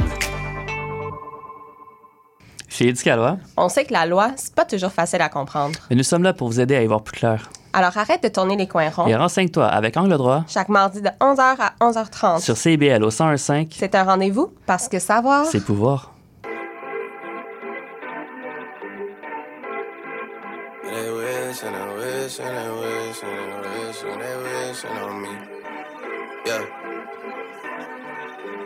I've been moving calm, don't start no trouble with me. Trying to keep it peaceful is a struggle for me. Don't pull up at 6 a.m. Anything you guys want in the store is free, so grab whatever you guys want. I don't wanna die for them to miss me. Yes, I see the things that they wishing on me. Hope I got some brothers that outlive me. Voilà, on ne pouvait pas euh, ne pas fermer cette chronique de Malia avec euh, ce titre bien connu de, Drake. Donc, comme elle a dit, hein, apparemment, c'est des problèmes d'estomac. Euh, il met une pause donc à sa carrière et ça fait quelqu'un de déçu, Malia, même si, bon, c'est pas comme si ça la dérangeait particulièrement. Mais voilà, on va suivre ça de près. Euh, merci encore Malia. Puis bon, bon séjour en, là où tu es. Là, ça va te faire, euh, ça va te faire du bien. Alors, on a notre deuxième invité en studio. Je vous ai dit au début de l'émission qu'elle allait être avec nous et qui nous vient de très très loin. C'est Rims Bay. Bonjour. On va rapprocher, voilà, content. oui, on va rapprocher le, le- votre micro, voilà, comme ça. Euh, on est, on est en famille. Ne, vous inquiétez pas, on est en famille, il n'y a pas de problème. Très content que vous ayez vraiment accepté notre invitation très très rapidement comme ça. Moi, j'ai reçu l'invitation du centre culturel. Hop, j'ai sauté dessus. J'ai dit, ok, il faut que je vous parle. Donc, euh, j'ai envie de vous demander, oui, comment ça va? Et surtout, je sais que vous venez. Je sais que le pays, le royaume a subi euh, récemment un, drame avec euh, le, le tremblement. Vous, vous, vous êtes parti il y a combien de temps? De, de- du, du Maroc Est-ce que vous étiez sur place quand c'est arrivé le tremblement de terre? J'étais là-bas, je viens d'arriver il y a deux jours à Montréal Mhm. et euh, je suis très contente d'être là avec vous. C'est un honneur pour moi d'être là. de, Nous, de vous recevoir. Merci, c'est Ouais, c'est ça. Mhm. Mais sinon, au niveau tremblement, la, la population, ça va? Les, les, euh, le, le- Comment dire ça? La tristesse est passée, les gens commencent à reprendre goût à la vie quand même après le tremblement de terre. Oui, c'était des moments très difficiles, mais euh, encore une fois, euh, le Maroc était euh, au top, très solidaire. les gens ont beaucoup aidé moralement, des Mhm. soutiens moraux, physiques et financiers. Donc, euh, c'est vrai que c'était difficile, mais c'est encore une fois euh, le mal qui montre euh, le bien humain marocain.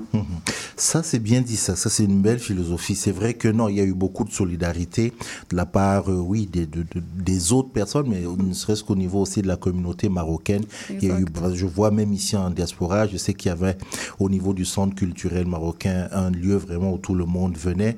Nous, ici, on avait reçu aussi la docteure Jiane Cherkaoui qui, qui avait lancé une initiative euh, unie pour le Maroc, d'ailleurs, à qui je fais un coucou, euh, Jiane, parce que je sais qu'ils ont eu une bonne, bonne somme.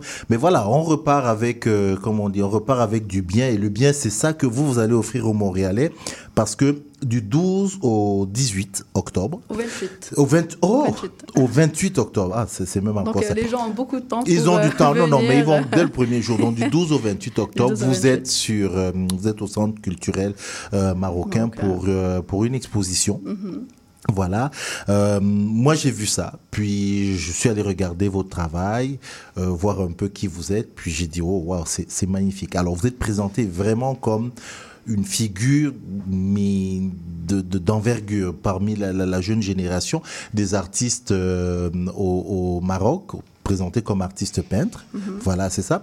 Évidemment, la question la plus banale, c'est mais voilà, qu'est-ce qui vous qu'est-ce qui vous amène à, à l'art, qu'est-ce qui vous amène à la peinture?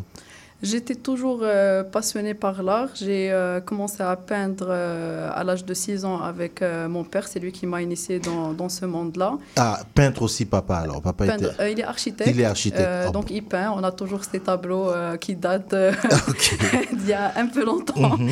Et en fait, ben voilà, on voyageait beaucoup avec les parents et ils nous emmenaient beaucoup au musée, aux galeries, un peu partout dans le monde. Euh, donc euh, c'est un truc que j'ai grandi avec. Et au moment de choisir mes études, ben, c'était un peu difficile parce qu'on veut toujours euh, des formations un peu plus sérieuses, on va Mhm. dire. Et, et donc j'avais la chance de faire une université américaine où j'ai combiné l'art et l'art plastique, l'art business et art plastique. Et art plastique, Ouais. ouais. Parce que c'est ça, vous étiez pas loin euh, aux États-Unis où vous avez Oui. fait. Mais alors, en fait, le business, c'était plus de, de j'allais dire quoi, plus de points, puis euh, l'art, c'était vraiment la mineure, c'est ça? Oui, minor in euh, Ouais, c'est studio ça. art. ouais. Et puis là, vous décidez à un moment donné, ok, mais c'est de ça que je veux Je faire. ouais. J'ai travaillé dans le conseil. Mhm. Et euh, je vais pas dire que j'ai pas aimé, mais euh, je me retrouvais plus euh, dans le monde de l'art, euh, même si un peu plus difficile. C'est pas assez stable comme un job en conseil, mais quand même c'est là où je me sens plus à l'aise et plus libre. Mhm. Ce qui ressort, Rim, si je vais vous appeler par votre prénom, ce qui ressort de votre travail, bon, alors d'abord, c'est les couleurs. Vous, c'est waouh. Tant que c'est pas vous, c'est très très coloré comme comme comme vous aimez les couleurs. Oui, j'aime beaucoup. En fait, euh, quand j'ai commencé et euh, au moment de l'adolescence, j'utilisais beaucoup de noir, blanc et euh, du gris. Et d'un seul coup, cette explosion de couleurs euh, est venue. Et, Comment, pourquoi? Ben, je sais pas, peut-être c'est parce que c'est là où j'ai quitté le Maroc et je suis allée à, à l'étranger. Donc, euh, c'était genre euh, RIM 2.0 et, euh, ça a été vu dans, dans mon travail aussi. Et un, tr- un autre truc que j'ai réalisé avec le temps, c'est qu'en retournant au Maroc, c'est là où j'ai fait cette collection-là qui s'appelle Sounds of Colors, que Mhm. je vais exposer Au euh, jeudi au mhm. centre euh, culturel euh, du Maroc, Dar el Maghreb. Et euh, c'est un peu une reconnexion avec le Maroc. Euh, j'ai fait une collection, c'est des scènes de musique marocaine. Et, Et c'est ça, c'était une reconnexion avec mon pays, avec ma culture, euh, mes traditions et surtout la musique. Et euh, en fait, c'est cela, c'est euh, euh, quand je vivais au Maroc et en tant qu'adolescente, je ne savais pas à tel point le Maroc était très riche en, en culture et en héritage, en artisanat et tout cela. On était trop connecté avec la culture occidentale, on va dire. Donc, en revenant au Maroc après plusieurs années, ben, c'était cette reconnexion et. C'est fou ce que vous êtes en train de dire. Je ne devrais pas le dire. Bah voilà. Palina me regarde déjà. Je ne devrais pas le dire fort là parce que c'est honteux, mais c'est quand je suis sorti. Ce que vous dites m'interpelle tellement parce que c'est quand je suis sorti de mon pays d'origine, le Cameroun, que j'ai commencé à découvrir ouais. la richesse de ce pays-là. Puis je me disais, mais c'est pas possible. Exact. Donc vous commencez avec le noir et blanc, vous arrivez aux États-Unis, puis vous dites, oh là là, c'est noir et blanc, c'est gris ici. Et je vais, retourne. je vais retourner, je, je veux mettre en avant les, les, les couleurs de, de, de mon pays. Bref, la- la- le Maroc, pour vous, c'est c'est vraiment ça. Euh, L'autre chose aussi qui, qui ressort donc, quand on parle de, de votre travail, bon, moi j'ai vu quelques œuvres. J'invite les gens à aller sur Instagram, là, voir un peu. là, quand ils arrivent, c'est de la couleur. C'est du jaune, du rouge, du bleu, du, c'est c'est vraiment énormément de couleurs. Euh, Il y a la liberté. C'est quelque chose qui, oui, ah, voilà, je n'avais même pas fini, vous dites déjà beaucoup. C'est quelque chose qui est, voilà, c'est c'est- vous, c'est quoi? Rime, c'est la liberté. C'est la liberté, c'est euh, c'est la joie. C'est en fait euh, l'enfant que je vais jamais laisser euh, partir, Mhm. mais en même temps avec la responsabilité d'adulte que je suis maintenant. Donc c'est cette combinaison-là qui, qui est reflétée à travers mes, mes tableaux. Donc des fois, il y a une autre collection qui s'appelle Artsgrations euh, que j'ai faite quand je vivais en Espagne. Donc il y a pas mal de, de messages décodés à travers mes œuvres, mais c'est toujours avec beaucoup de couleurs et avec beaucoup de, de, de gaieté, on va dire. Mhm. Donc c'est cet enfant-là qui est toujours en moi, euh, qui revit à travers ces couleurs-là. Euh, vous voyez qu'à travers mes questions que je suis pas spécialiste d'art, hein, donc euh, je, je vais étaler mon ignorance là tout de suite. Tout le monde saura que je suis un ignorant en art, c'est pas grave. Non, mais ce que je veux dire. Moi, j'ai- vu ça, donc je, je parlais, on dit beaucoup de liberté, euh, il y a d'autres choses qui viennent aussi, mais quand, quand vous, vous peignez, c'est de la peinture, vous, vous, peignez, quels sont les thèmes en fait à travers vos couleurs? Qu'est- Qu'est-ce que vous voulez passer comme message? Euh, ça dépend des, des collections, mais la plupart du temps, c'est euh, euh, un peu la femme marocaine, forte, qui sait euh, bon, qui est femme au foyer, mais en même temps qui, qui peut aller travailler, qui est libre, euh, la femme marocaine forte de 2023. Mhm. C'est- C'est un peu ça. Il y a une autre collection, c'est euh, un hommage aux grands artistes que j'ai vus un peu partout dans les musées, mais revisités à ma manière. Mhm. Euh, après, j'ai une oui, autre- vous déformez un Oui, peu les- déformer les- un les- peu, les visages et tout ça, constructions, le- ouais, etc. c'est-.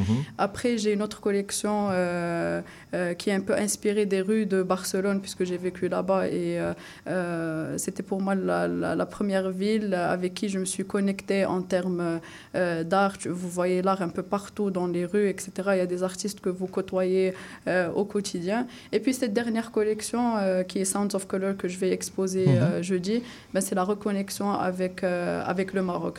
Donc, euh, si on peut faire un résumé de tout cela, c'est un peu ce que je vis, là où j'ai vécu, les gens que j'ai côtoyés.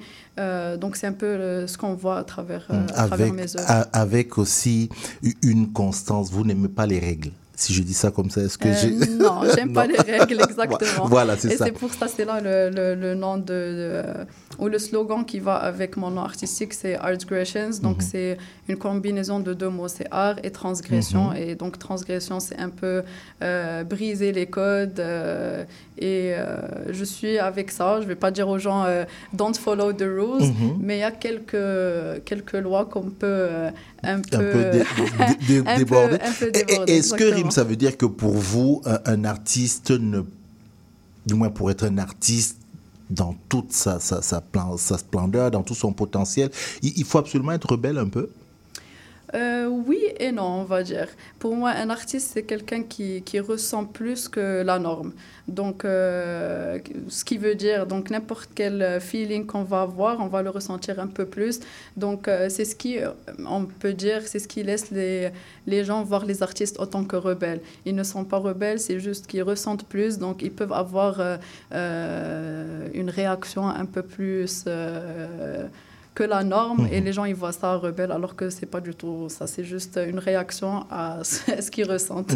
Oui. Et, et- et les gens qui, qui viennent, par exemple, acheter vos œuvres ou voir vos œuvres et, et tout ça, qu'est-ce qu'ils vous disent? Qu'est- Qu'est-ce qu'ils reçoivent comme... euh, ils aiment ça, pourquoi? Euh, et ils aiment ça, ils trouvent que c'est euh, innovateur, c'est c'est décalé, mais en même temps fresh and euh, joyeux. Mhm. Et les gens, ils recherchent ça. euh, là, il y a des coachs qui parlent de, de joie, de gaieté, de happiness, de positive vibe. Et je sens que les gens qui viennent et qui me soutiennent et qui aiment mon art, ben, euh, ils recherchent cette positive vibe et j'espère qu'ils la trouvent à travers mes œuvres. Mhm. Je n'ai pas posé la question, vous avez dit vous êtes rentré, vous, avez, vous peignez depuis l'âge de 6 ans, mais depuis quand véritablement vous vous, vous considérez comme artiste, depuis quand c'est vraiment votre profession? As a full-time job, ça fait euh, trois ans, trois, Trois quatre ans. ans. mhm. Oui. Euh, Et, et avec tout l'impact que vous avez, parce que je regardais, il y a quand même des choses sur vous et tout, est-ce que c'est quelque chose qui est en train de faire école? Vous voyez qu'il y a des, de jeunes artistes ça, ça- qui commencent à aller vers cette voie-là dans ce que vous faites, ou vous êtes vraiment euh, seul dans votre voie? Euh, Il y a beaucoup d'artistes euh, innovateurs au Maroc qui font pas mal de trucs très intéressants. Mais pour moi, ce qui est important, c'est que un artiste, et c'est ce que je fais, je, je travaille sur plusieurs supports, Mhm. euh, mais les gens reconnaissent Lesquels, ma touche. lesquels? Moi, moi j'ai vu des. Bon, il y a euh, agression là. Vous, vous faites ouais. aussi sur les vêtements. Les vêtements, oui. C'est voilà ce que vous avez porté là. On va mettre ça en image, donc on va voir. Oui, non, vous faites sur le, le vêtement, donc les vêtements, vous faites sur des. des, des- Des- de la céramique, de de la céramique, poterie, oui. des, euh, des chapeaux. J'ai fait des collaborations avec des marques de chapeaux, euh, avec euh, une marque de bougies. Euh, j'ai fait sur des sacs. euh, et euh, un produit qui m'est qui m'est très chaud au cœur maintenant, c'est le caftan marocain. C'est euh, l'habit traditionnel, avec lequel on va au mariage, etc. Ben, je On va en trouver là au centre culturel? Non, le- malheureusement, non. Mais non, mais vous vous allez trouver des, des kimonos marocains. y a- ouais. Mais les kimonos, c'est pas juste pour les femmes? Non, il y a du Il y a- il y a- unisex. il y a- C'est ok. Si vous venez, euh, je, vais, Je- je vais- vous allez le, le, le, le Essayez un kimono. On l'a dit à la face du monde. Vous allez faire des jaloux là, mais c'est moi. j'ai- Ça, c'est ma chance. Ça, c'est bon, ça. Ok, ok. Oui, donc vous travaillez vraiment sur, Sur plusieurs supports. plusieurs supports comme Euh, ça. C'est ça mon, mon ultime goal, c'est d'avoir euh, une galerie, l'univers Rimsbey, où les gens peuvent venir et trouver plein de différents produits peints à la main, Mhm. et, ouais, avec ma touche. Et ça, c'est depuis trois ans. Donc, je rappelle encore, c'est du 12 au 28. 28. 28, il faut que j'insiste là-dessus, au Centre culturel marocain. Euh, vous, je vais vous laisser le dernier mot parce qu'il faut inviter les gens. Et moi, la seule chose que je peux dire, c'est vraiment... euh, oui, pour l'art de, de, de, de rime, pour ce qu'elle fait, il faut y aller, mais aussi par rapport à ce que le, le, le Maroc euh, vient de vivre, je dirais que quelque part, c'est aussi un moyen pour nous de dire bah, notre solidarité. Donc que les gens viennent à cette exposition-là, ça, ça va quand même durer euh, une bonne, euh, un peu plus de 10 jours, ouais, facile, euh, qu'ils aillent voir ça. Mais je préfère vous laisser le dernier mot pour inviter bah, d'abord la diaspora, toute la diaspora marocaine, là, il faut qu'elle vienne. Exactement. Ouais, hein. Non, non, ça c'est à vous. Non, non, dites-le, vous avez- invitez-les. Vous avez raison, vous allez Mhm. me supporter comme ça et, euh, et Oui, bien oui. 100%. Mhm. Euh, ben, tout d'abord, euh, je vous remercie encore une fois pour votre invitation. Je remercie le Centre culturel euh, du Maroc, Dar al-Maghrib, euh, puisqu'il supporte et invite des jeunes artistes marocains à exposer, à showcase euh, la culture marocaine euh, partout. Ça me fait vraiment chaud au cœur. Et j'invite tout le monde à, venir, marocain, non marocain, à cette exposition qui va durer, comme vous avez dit, euh, plus de 10 jours. Euh, Il y aura plein de, trucs à découvrir euh, plusieurs euh, de mes produits que j'ai ramenés et euh, j'espère que les gens vont aimer ça. Ils vont aimer. Moi, c'est déjà dit, hein, on l'a dit. euh, tant pis pour ceux qui ne seront pas là. Moi, j'ai déjà, c'est déjà avec le kimono. Donc, euh, non, j'invite vraiment tout le monde à venir euh, voir ça. Et puis, nous déjà avec, euh, comment dire ça, sur nos propres réseaux, on a mis ça. Donc, les gens vont aller sur vos réseaux sociaux voir ce que ce que vous êtes en train de présenter. Et, à titre personnel, moi, je suis très content parce que c'est la première oui, depuis qu'on est ici à CIBL, là, c'est la première comme ça collaboration qu'on a avec le, le centre culturel marocain. Puis euh, j'espère que oui, elle me regarde elle est face à moi. Elle est face à moi. Non, je, je, je dois remercier euh, euh, Khadija qui tout de suite qui est responsable de communication et, et- et programmation d'avoir tout de suite vraiment euh, accepté et permis que, que vous soyez venu nous voir à peine arriver. Et puis j'espère que de toute façon il y a encore quelques jours les gens au- auront l'occasion de vous voir. Donc merci d'être venu nous voir et on se dit à bientôt. Voilà. Merci beaucoup. Voilà, je vous rappelle encore, donc c'est Rims by euh, du 12 au 28 octobre au Centre culturel euh, marocain. Et puis, avec cette marque-là, Art Gression, allez voir ça, c'est beaucoup de couleurs, c'est beau comme tout ça. Ça fait du bien, l'émission, plus on avance, plus le, le soleil arrive pour vous là dehors. Je vous ai dit, nous, c'est depuis le début, il y a du soleil dans le studio. Donc voilà, merci, on fait une pause musicale et on, se, on entre dans le dernier, le dernier round de, de l'émission.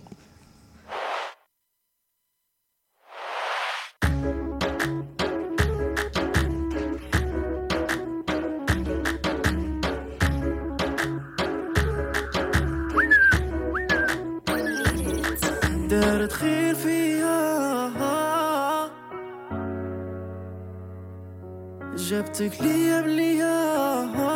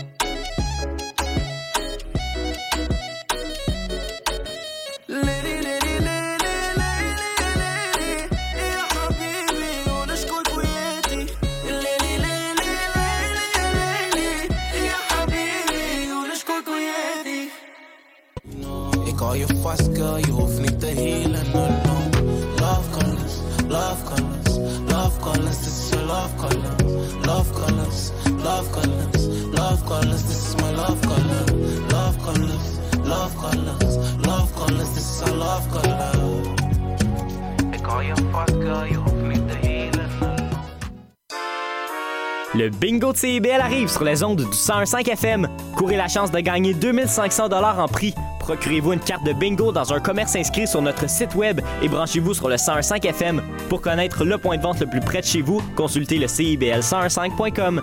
Dès le 22 octobre, on joue au bingo de CIBL tous les dimanches de 16h. La musique peut cacher certains trésors insoupçonnés. Que ce soit la musique d'un artiste connu ou tout simplement un groupe dont vous n'avez jamais entendu parler, je vous fais découvrir ou redécouvrir leur parcours à travers leurs chansons. Que ce soit du rock, pop, disco, new wave, du progressif, des années 60, 70, 80, 90 jusqu'à aujourd'hui. Face B avec Oli Poitras. Le dimanche de 19 à 21 h à CIBL 1015. Trésor d'Orient est un programme musical artistique animé par Sami Hilal sur les ondes de CIBL 101.5 FM Montréal.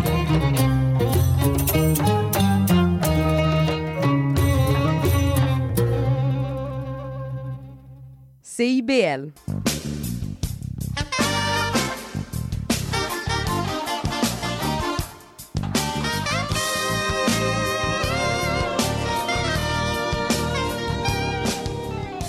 Terminer et commencer la semaine, écoutez Cyril Equala et son équipe. Né au Québec tous les dimanches de 13 à 15 heures sur CIBL.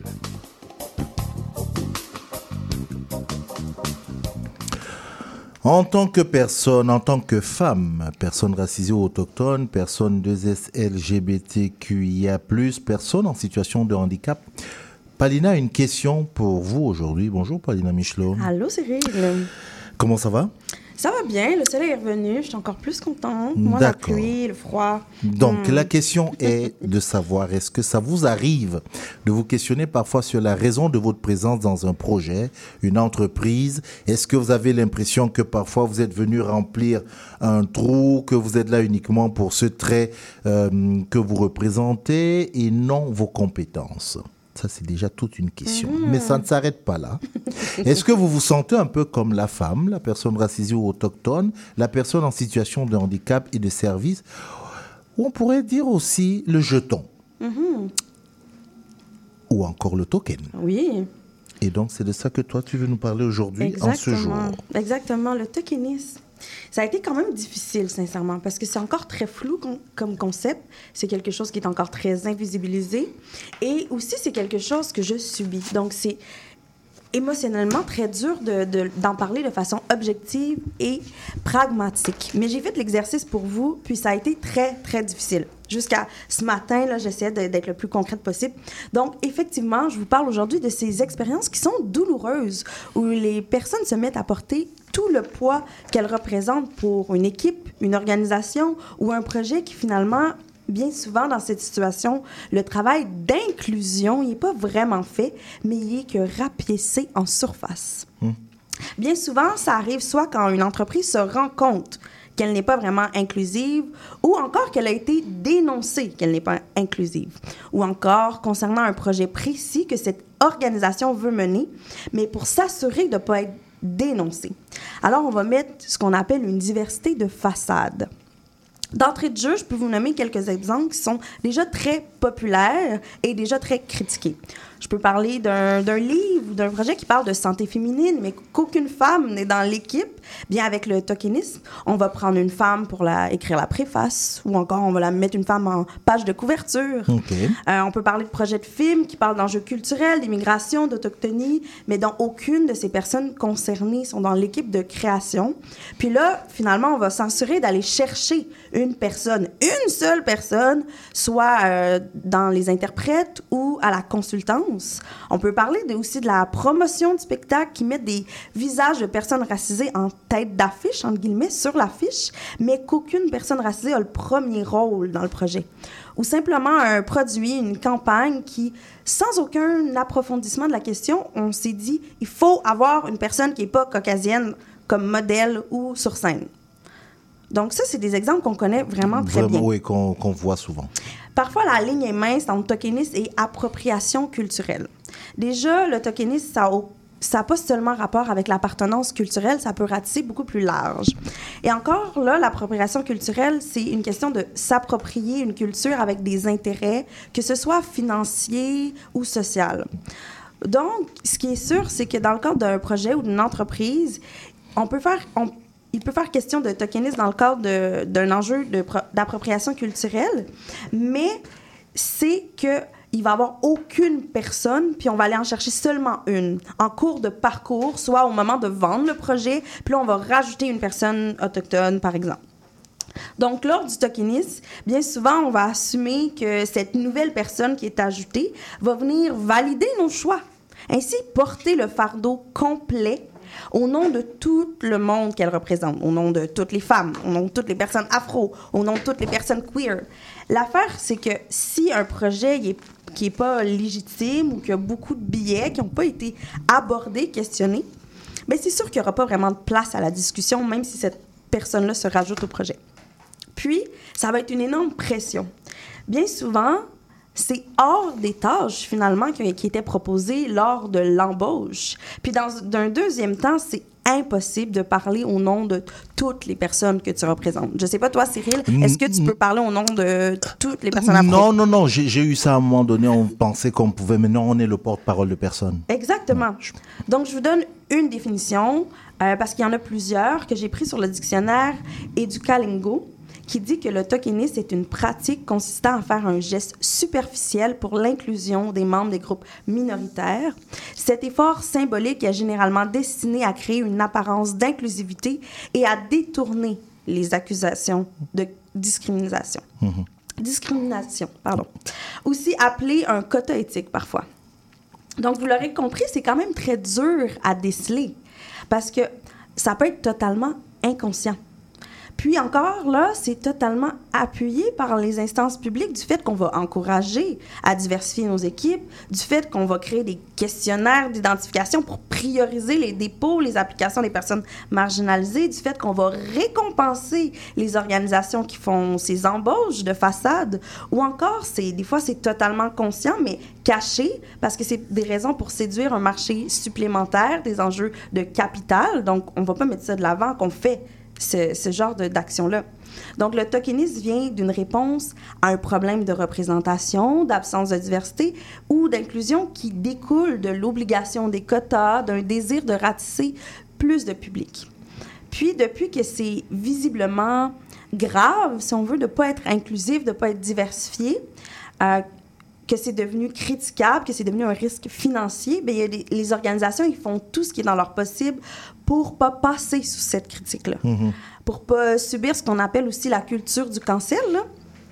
Euh, Ah oui, se faire euh, couper du financement Ouais. ou encore aller chercher du financement qui est réservé à ces personnes marginalisées. Puis là, ils vont pouvoir dire Ah, ben, on, on a une personne racisée, on fait une coproduction, donc on peut aller chercher du financement en coproduction pour les personnes racisées. Le problème, c'est qu'on va combler un problème de diversité, d'inclusion, de représentativité, simplement en allant chercher une autre personne à ajouter à notre équipe sans finalement vraiment réfléchir au problème, au-delà de l'ajout de cette personne-là dans notre entreprise, avec ce jeton de service. Des fois, par manque de temps, des fois par euh, manque de temps de faire le travail supplémentaire, manque de temps de faire la prospection, manque d'argent encore ou manque de connaissances par biais. Les organisations, au lieu de voir le problème dans leur structure, ben ils vont pas prendre le temps de, réfléchir nécessairement à comment ça, fait qu'on on n'est pas, ça se fait qu'on n'est pas assez diversifié dans notre organisme, dans notre projet. De se poser des questions pour savoir c'est quoi les démarches qu'on devrait faire pour avoir naturellement d'autres personnes qui viennent travailler avec nous dans les entrevues? Comment on est avec les personnes sous-représentées lors des entrevues? Est-ce que notre organisation est un lieu inclusif qui peut s'épanouir? Où peut s'épanouir ces personnes-là qui sont ciblées? Donc, dans- au lieu de faire ce travail-là, on va simplement aller chercher une personne qu'on connaît ou une personne qui est la moins pire parce qu'on n'a pas le temps de faire une bonne prospection. Ou encore, on va ajouter des, des personnes qui ont certaines compétences, mais sans penser aux autres compétences qu'on rajoute qui vont leur être demandées. Là, ici, je parle des compétences de traduction, des fois, de réflexion, de recommandation, d'éducation, validation, qui n'ont aucun lien avec le poste auquel tu appliques. Donc, j'ai trouvé dans un article de Léa Nguyen sur Le Grenier, qui est un magazine numérique pour le recrutement des emplois et tout ça, qui s'appelle Recruter sans tomber dans le tokenisme, qui dit que euh, dans notre euh, recrutement, on va chercher jusqu'à 33% des références qui nous ont été données. Puis dans les références, ça fait un peu euh, penser à la, à la chronique du plafond de verre de Malia la dernière fois, qu'on va juste dans nos références, bien, on demeure souvent dans le même cercle social, puis c'est simplement une copie conforme de personnes qu'on a déjà à l'intérieur. Hmm, exactement. Donc, finalement, là, quand on veut absolument diversifier, on va aller chercher une seule personne qui va régler tous les problèmes. Ça surprend encore les gens, mais je vais prendre le temps de le dire. C'est pas parce que tu es une femme que tu es experte en féminisme. C'est pas parce que tu es une personne autochtone ou racisée que tu es experte en antiracisme. C'est pas parce que tu es une personne de SLGBTQA+, que tu connais tous les enjeux de toutes les personnes qui représentent cette communauté-là. C'est pas parce que tu es une personne en situation de handicap que tu connais les recommandations pour l'accessibilité universelle. Je comprends que ça peut encore sembler flou comme concept. Donc, je vous donne juste un exemple précis euh, par rapport à un film en avant de Pixar qui a été annoncé qu'il allait mettre ouvertement un personnage gay pour la première fois. Beaucoup de gens se sont dit enfin. Mais finalement. Pixar, c'est Disney. Hein? C'est Pixar. Ah, ok, c'est Pixar. Ouais. Mhm. Puis, beaucoup de gens se sont dit enfin, mais finalement, quand le film est sorti, euh, oui, ça disait que le personnage était ouvertement lesbienne, mais elle n'apparaît dans une seule scène. Elle n'a que quelques répliques. Euh, sa présence n'a aucun impact sur le cours de l'histoire, euh, sur euh, le personnage principal. Les autres personnages ne font jamais mention à ce personnage en dehors de cette unique scène. Donc finalement, on l'a totalement instrumentalisé, la, la communauté queer, puis on a simplement fait un objet d'attraction pour que les gens, euh, finalement, queer, se sentent concernés, regardent le film et tout ça. Donc, comparativement au tokenisme, l'inclusion réelle qui perdure, bien, on doit se permettre de vraiment faire des comportements qui comptent concrètement. Dans un autre article, euh, and Representation, a Fine Line in Popular Media, qui est paru en 2020 euh, dans la revue euh, de volume collective de la journaliste Joanna Diaz. Je ne sais pas si tu as vu, mais euh, cette journaliste-là a dit que le tokenisme, ça pourrait être considéré comme une version édulcorée et diététique des préjugés ou du passé, que son impact s'insinuant dans les communautés sont souvent le couvert de l'allié. Tu sais, elle dit que c'est un peu une discrimination moderne qui est vraiment invisible. C'est là que ça devient très insidieux et dur à Mm. vous le présenter. Donc, si on creuse pas réellement la question, ben on finalement le but c'est pas vraiment de régler le problème, c'est juste de couvrir De quel- couvrir, on de un peu couvrir quelque surface, chose. très en surface même. Exactement. Puis, pour moi, une des solutions qui est vraiment importante, c'est de mettre des personnes dans des positions décisionnelles pour pas que ça arrive. De mettre des personnes qui vont vraiment réfléchir, que c'est leur poste de réfléchir à ça, puis qui vont travailler selon leurs propres conditions, euh, avec leur corps, leur langue, leur culture. Il faut avoir des projets qui sont pas seulement une fois dans la programmation, qui sont pas seulement des projets spéciaux de diversité, qui sont pas seulement dans une programmation découverte ou musique du monde. Il faut que ça fasse partie de la norme, d'avoir plusieurs projets qui couvrent ces diversités-là de personnes. Puis, euh, sinon, je vais terminer en donnant un exemple d'un atelier sur le tokenisme que j'ai fait. J'ai eu dans le cadre d'une consultation sur le féminisme au théâtre. Dans un théâtre, je vais le dire, qui est, je vais pas le nommer le théâtre, ceux qui savent savent, mais qui est dans un théâtre important à Montréal qui font ces consultations publiques-là sur le féminisme. Donc, on est un groupe mixte de personnes marginalisées, racisées, euh, de personnes caucasiennes, différents types d'âge, mais quand même en majorité des personnes caucasiennes. Les personnes caucasiennes, donc cis, neurotypiques, certes des femmes. Donc, euh, on dirait que le féminisme intéresse pas nécessairement les hommes. Ça, c'est un autre sujet.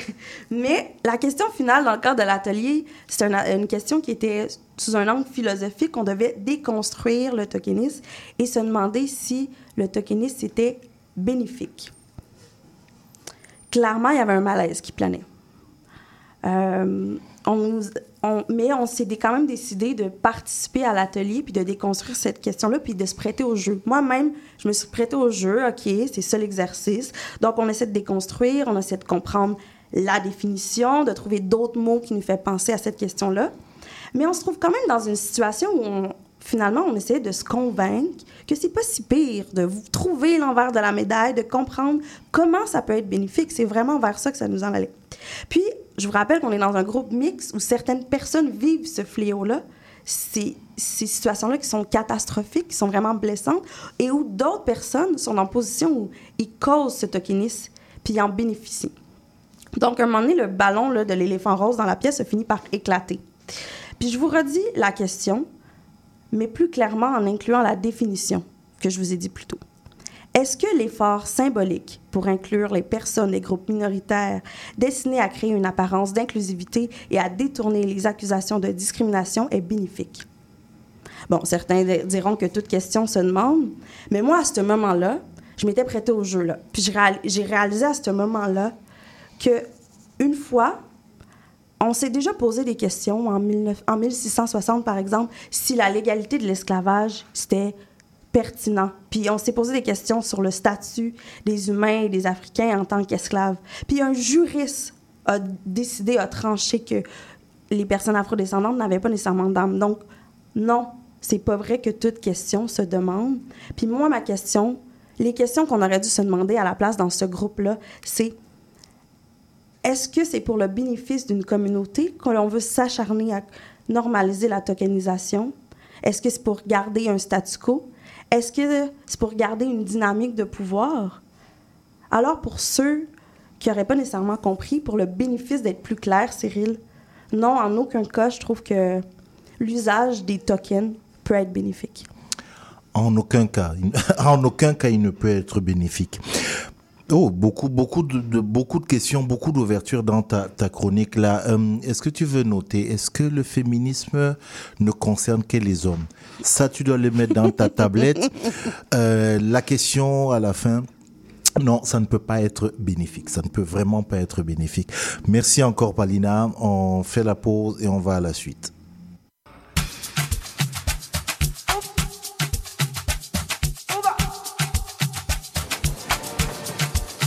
I'll be on the phone, calling you tonight. I wanna make you show me, make we know the fight.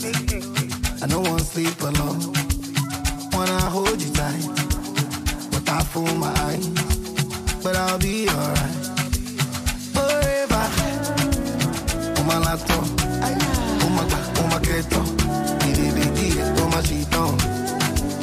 Say them go feel it.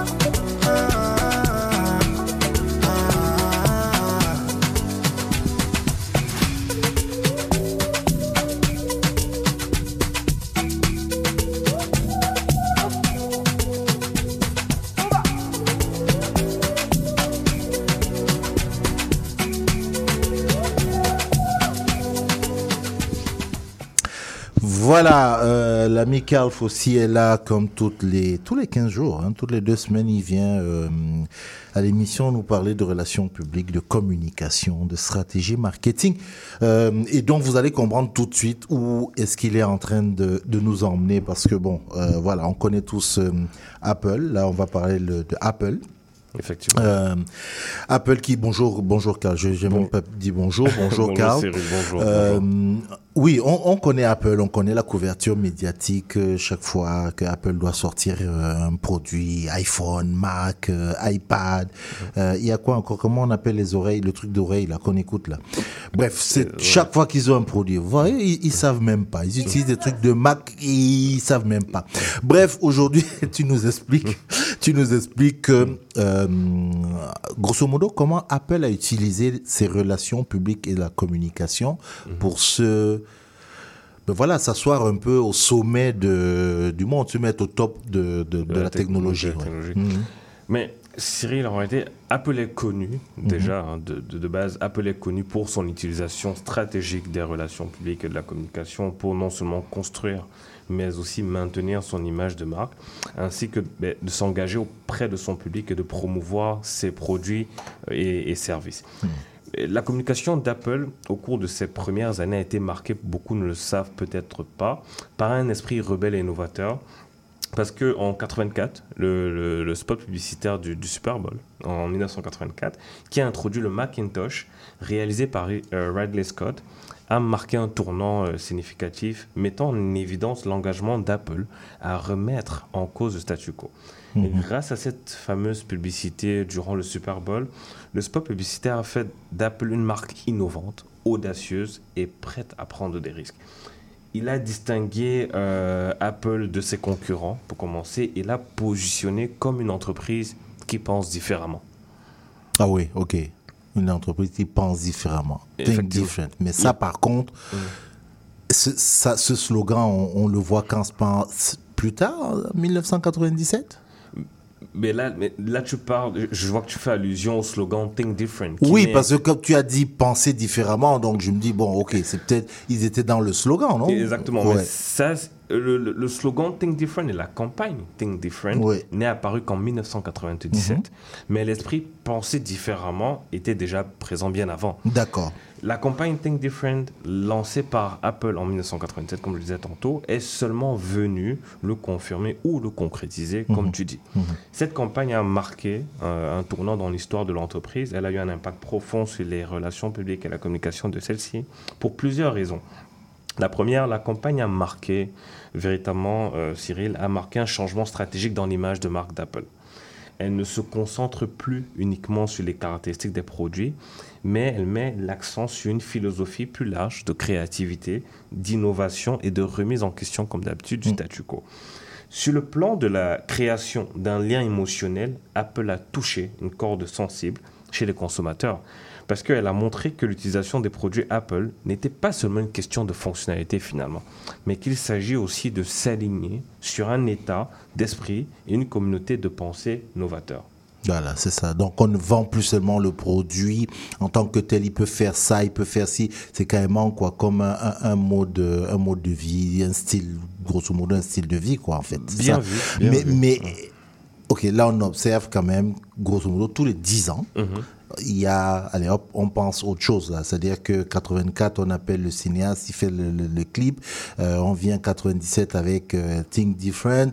Là, tu, tu, tu nous parles de, de ça. C'est-à-dire, grosso modo, tous les 10 ans, il change complètement d'orientation euh, de- communication. Tu- tu- Totalement bien vu, exactement. En effet, le, le lancement de, de l'iPhone en 2007 a changé la donne pour, euh, pour Apple. La communication a mis l'accent sur les caractéristiques révolutionnaires de l'appareil en, en lui-même, telles que l'écran tactile, l'App Store et les capacités Internet. D'ailleurs, la, la campagne There is an app for that, qui veut dire il y a une application pour cela, a mis en évidence la polyvalence de l'iPhone. L'attention portée aussi par Apple au design et à l'esthétique est devenue une caractéristique de sa communication, clairement. Le style épuré et minimaliste de ses produits se reflète dans sa publicité, son emballage et son image de marque globale. Après le décès quand même de Steve Jobs en 2011, Mm. euh, la communication d'Apple a continué à mettre l'accent sur, sur, son, sur son engagement en faveur de l'innova- de l'innovation et de la technologie conviviale. Le lancement des produits, euh, par exemple, tels que l'Apple Watch ou les AirPods. Ah, c'est ça que je cherchais, les AirPods. les AirPods, Voilà. a été accompagné de campagnes ciblées.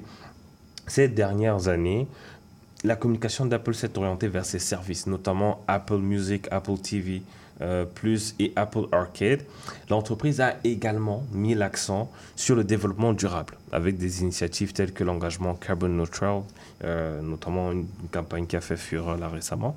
Mais pour la sortie du iPhone 15 et plus précisément du iPhone 15 Pro et Pro Max, si je me trompe Ça, c'est celui que tu, tu as, là. Oui, je, je vais trahir. Tu, tu viens de le trahir, effectivement. Apple, Apple, le- le- l'Apple a annoncé la sortie de ce téléphone avec un clip vidéo. euh, Get Him Back d'une chanteuse et actrice américaine, euh, Olivia Rodrigo. Mais pour- pourquoi ce choix? Mais tout simplement parce que le clip vidéo d'Olivia Rodrigo a été entièrement tourné avec l'iPhone 15 Pro. Et ça pourrait faire partie de la stratégie marketing d'Apple, mais surtout la volonté de démontrer qu'une campagne de communication et marketing n'est pas faite que de promesses finalement, mais elle se vérifie aussi par une expérience comme celle d'Olivia Rodrigo. Est-ce que c'est la, la nouvelle. Alors, est-ce que quand Apple fait son. J'allais dire ses trucs, tu vois, où tous les 10 ans, ils changent et tout. Est-ce qu'ils sont seuls à les faire ou il y a d'autres compagnies, d'autres marques qui rentrent là-dedans? Parce que je vois maintenant, c'est-à-dire que oui, iPhone 15, c'est magnifique, il fait mille et une choses. Au lieu juste de s'arrêter à ça, comme tu dis, les promesses, mais on te présente ce que iPhone fait. C'est-à-dire que avant l'acheter, tu vois déjà le. Est-ce qu'il y a déjà d'autres d'autres marques qui comprennent ça et sont en train de suivre ou ils sont toujours. Apple est toujours en avance Semble être en avance, en tout cas? On revient à Think Different. Oui. Ah ben voilà. Beaucoup de marques le font, mais est-ce qu'elles le font comme Apple? C'est ça la question. Comment est-ce qu'elles elles s'y prennent? Ouais. C'est là le, le- le secret d'Apple finalement. C'est fou parce que c'est fou. Non, non, c'est c'est- c'est- c'est comment ils, ils- évoluent. C'est-à-dire que le produit, puis après on ne te vend plus le produit, puis euh, comment, euh, oui, c'est-à-dire qu'il n'y a plus juste la fonctionnalité. Après c'est non, il faut faire partie de la communauté Apple. Puis là maintenant on te montre ce que fait le produit. Ça, on fait te dit produit. pas, il lave plus blanc, on te montre comment il a lavé On plus blanc comment il a et, lavé. et tout Et ça. puis on s'adapte à la À technologie. la technologie, on s'adapte au public. On ne on, on reste pas là à se dire ok bon nous sommes Apple et puis voilà. Quand tu en parles là, tu, tu as les yeux qui brillent. C'est-à-dire qu'on sent pour toi c'est le, le top de, de, de la com quoi. C'est le, le top. C'est le top. Je, il, faut, il faut le dire comme, comme, Comme il est, c'est le top. C'est le top.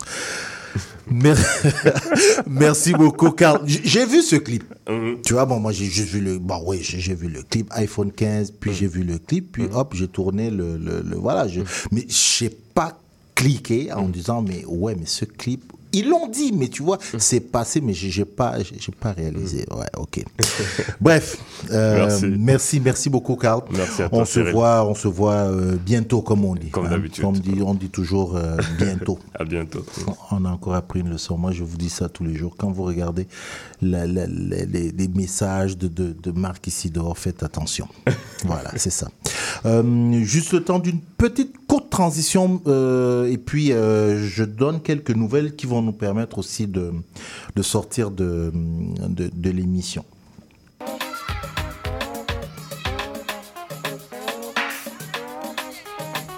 Néo Québec, dimanche de 13h à 15h. C'est rafraîchissant.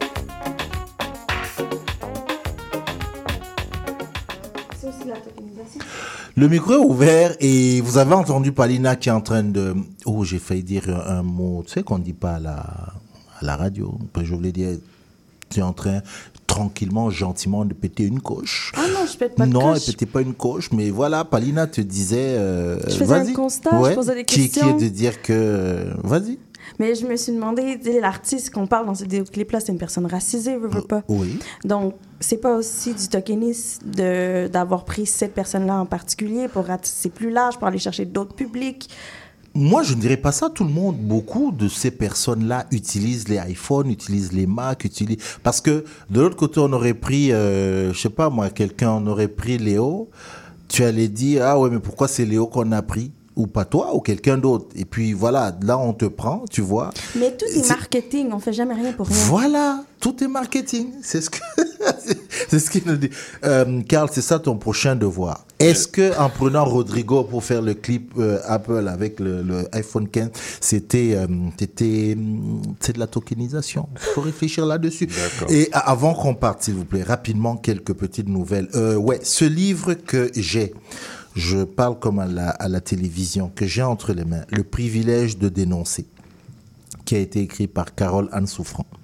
Euh, c'est un livre qui cherche à savoir pourquoi les femmes et les filles noires sont largement absentes du débat public lorsqu'il est question de violence Mm. sexuelle. Carole Anne Souffrant explore sans détour les raisons historiques de ce constat à partir d'exemples tirés du Québec, de la France et des États-Unis. Ce livre est sorti, euh, je pense, l'année dernière. Euh, je vais être honnête à Carole Anne Souffrant et nous, on n'arrive pas encore à trouver le bon moment parce que c'est quelqu'un qui, quand même, en fin de semaine est occupé entre les conférences et tout. Vous savez, elle est aussi chroniqueuse à nouveau.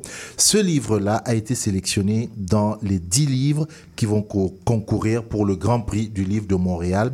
Et ça, sincèrement, je trouvais ça magnifique. Puis, je voulais le, le signaler absolument. Donc, si vous n'avez pas eu ce livre-là, si vous n'avez pas eu l'occasion de le lire, allez-y. Euh, rapidement encore, euh, vous le savez, euh, samedi, samedi le 14. Euh, c'est le début de, de la saison musicale, la toute première saison musicale de l'ensemble Obiora. On les a reçus ici au mois de mai. Euh, Alison, euh, Alison, oui, c'est ça, Alison Mijon et Brandine Lewiski, les deux cofondateurs, directeur général, directrice générale et directeur artistique qui étaient venus nous parler justement du fait qu'ils avaient pu mettre en place la première saison. Et c'est le 14 euh, octobre, c'est samedi à la salle Pierre Mercure. Et vous savez, ce qui faisait en plus la, la, la, la magnifique, euh, la beauté de, de, de, ce, de ce lancement, de ce début de saison, c'est que euh, ils vont être dirigés l'ensemble, avec quoi près de 40 musiciens, par, euh, euh, comment elle s'appelle cette chef vénézuélienne là euh, Marciano, je pense que c'est ça, ouais, Grace Marciano, euh, dont on parle de plus en plus, pour ceux qui s'intéressent à la musique euh, classique, allez-y. Et quand je dis ensemble au bureau, pour ceux qui ne savent pas, vous savez, c'est cet, es- cet orchestre philharmonique euh, euh, avec euh, comment plein de diversité, que des artistes issus de la diversité. Donc allez voir ça, c'est le 14 avec euh, avec Glass Marciano. La musique veut dire que euh, non, c'est quelqu'un qui joue avec son téléphone. Moi, je vous dis, ce studio vraiment, c'est c'est vraiment n'importe quoi. Retour sur temps, le là. festival Afrikiri. On les avait reçus la semaine dernière. On a reçu son président. Euh, on me fait signe que c'est fini. Mais j'ai envie de vous dire, ce festival, oui, on a bien fait d'être partenaire de ce festival et on va recommencer. Deux jours au Patro Villeray, deux jours pleins avec des artistes de feu. Redouane, euh, allez le chercher sur les réseaux sociaux. Euh, euh, comment Emna Achour qui est passé hier, euh, la Mariette K, c'était magnifique. Je voudrais dire à Christian Tchou, qui en est le fondateur, bravo, félicitations. Courage et comme tu l'as dit, oui la musique est là pour partir et comme tu l'as dit, ce festival est complémentaire à des grands festivals euh, d'humour au Québec comme Juste pour rire ou Comédie Haha. Ces, ces festivals-là apportent juste un autre regard. Voilà, j'ai terminé rapidement au pas de course, mais je voulais qu'on écoute les sonorités d'un artiste euh, originaire du Cameroun, André Maritala, et c'est avec ça que je vous souhaite bonne semaine. Je ne sais pas pourquoi il lève le poing, lui, le monsieur en face de moi. Il danse. On danse, c'est un clin d'œil à Carl. C'est un clin d'œil. C'est Il un va clin avoir d'œil à. Carl aussi parce que il- cet artiste-là, non, j'allais pas. Non, c'est toi qui es originaire, Originaire de sa région de sa parce qu'il est, il est ton aîné. Voilà, c'est comme ça qu'on dit. Allez, bonne semaine à tous et à tous. Euh, mercredi, nous sommes en rediffusion à partir de 15h, comme vous savez, sur CIBL. Et puis, continuez à nous suivre sur nos réseaux sociaux. Léo, merci beaucoup encore pour ce dimanche euh, magnifique. Et puis, on se dit à la semaine prochaine. Bye. Bye. Merci Léo. Bye.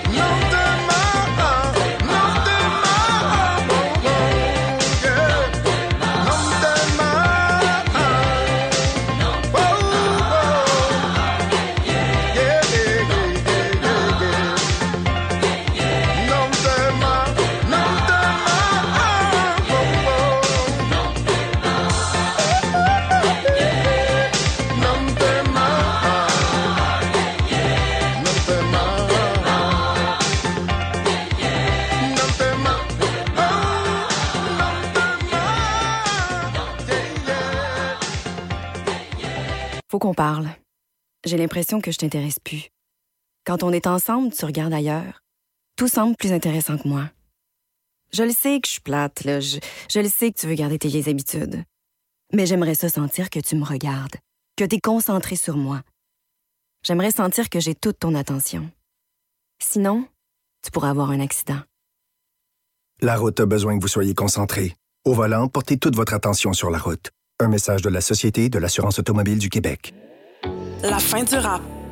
Une émission 100% hip-hop d'ici et d'ailleurs qui ne vous laissera jamais sur votre appétit.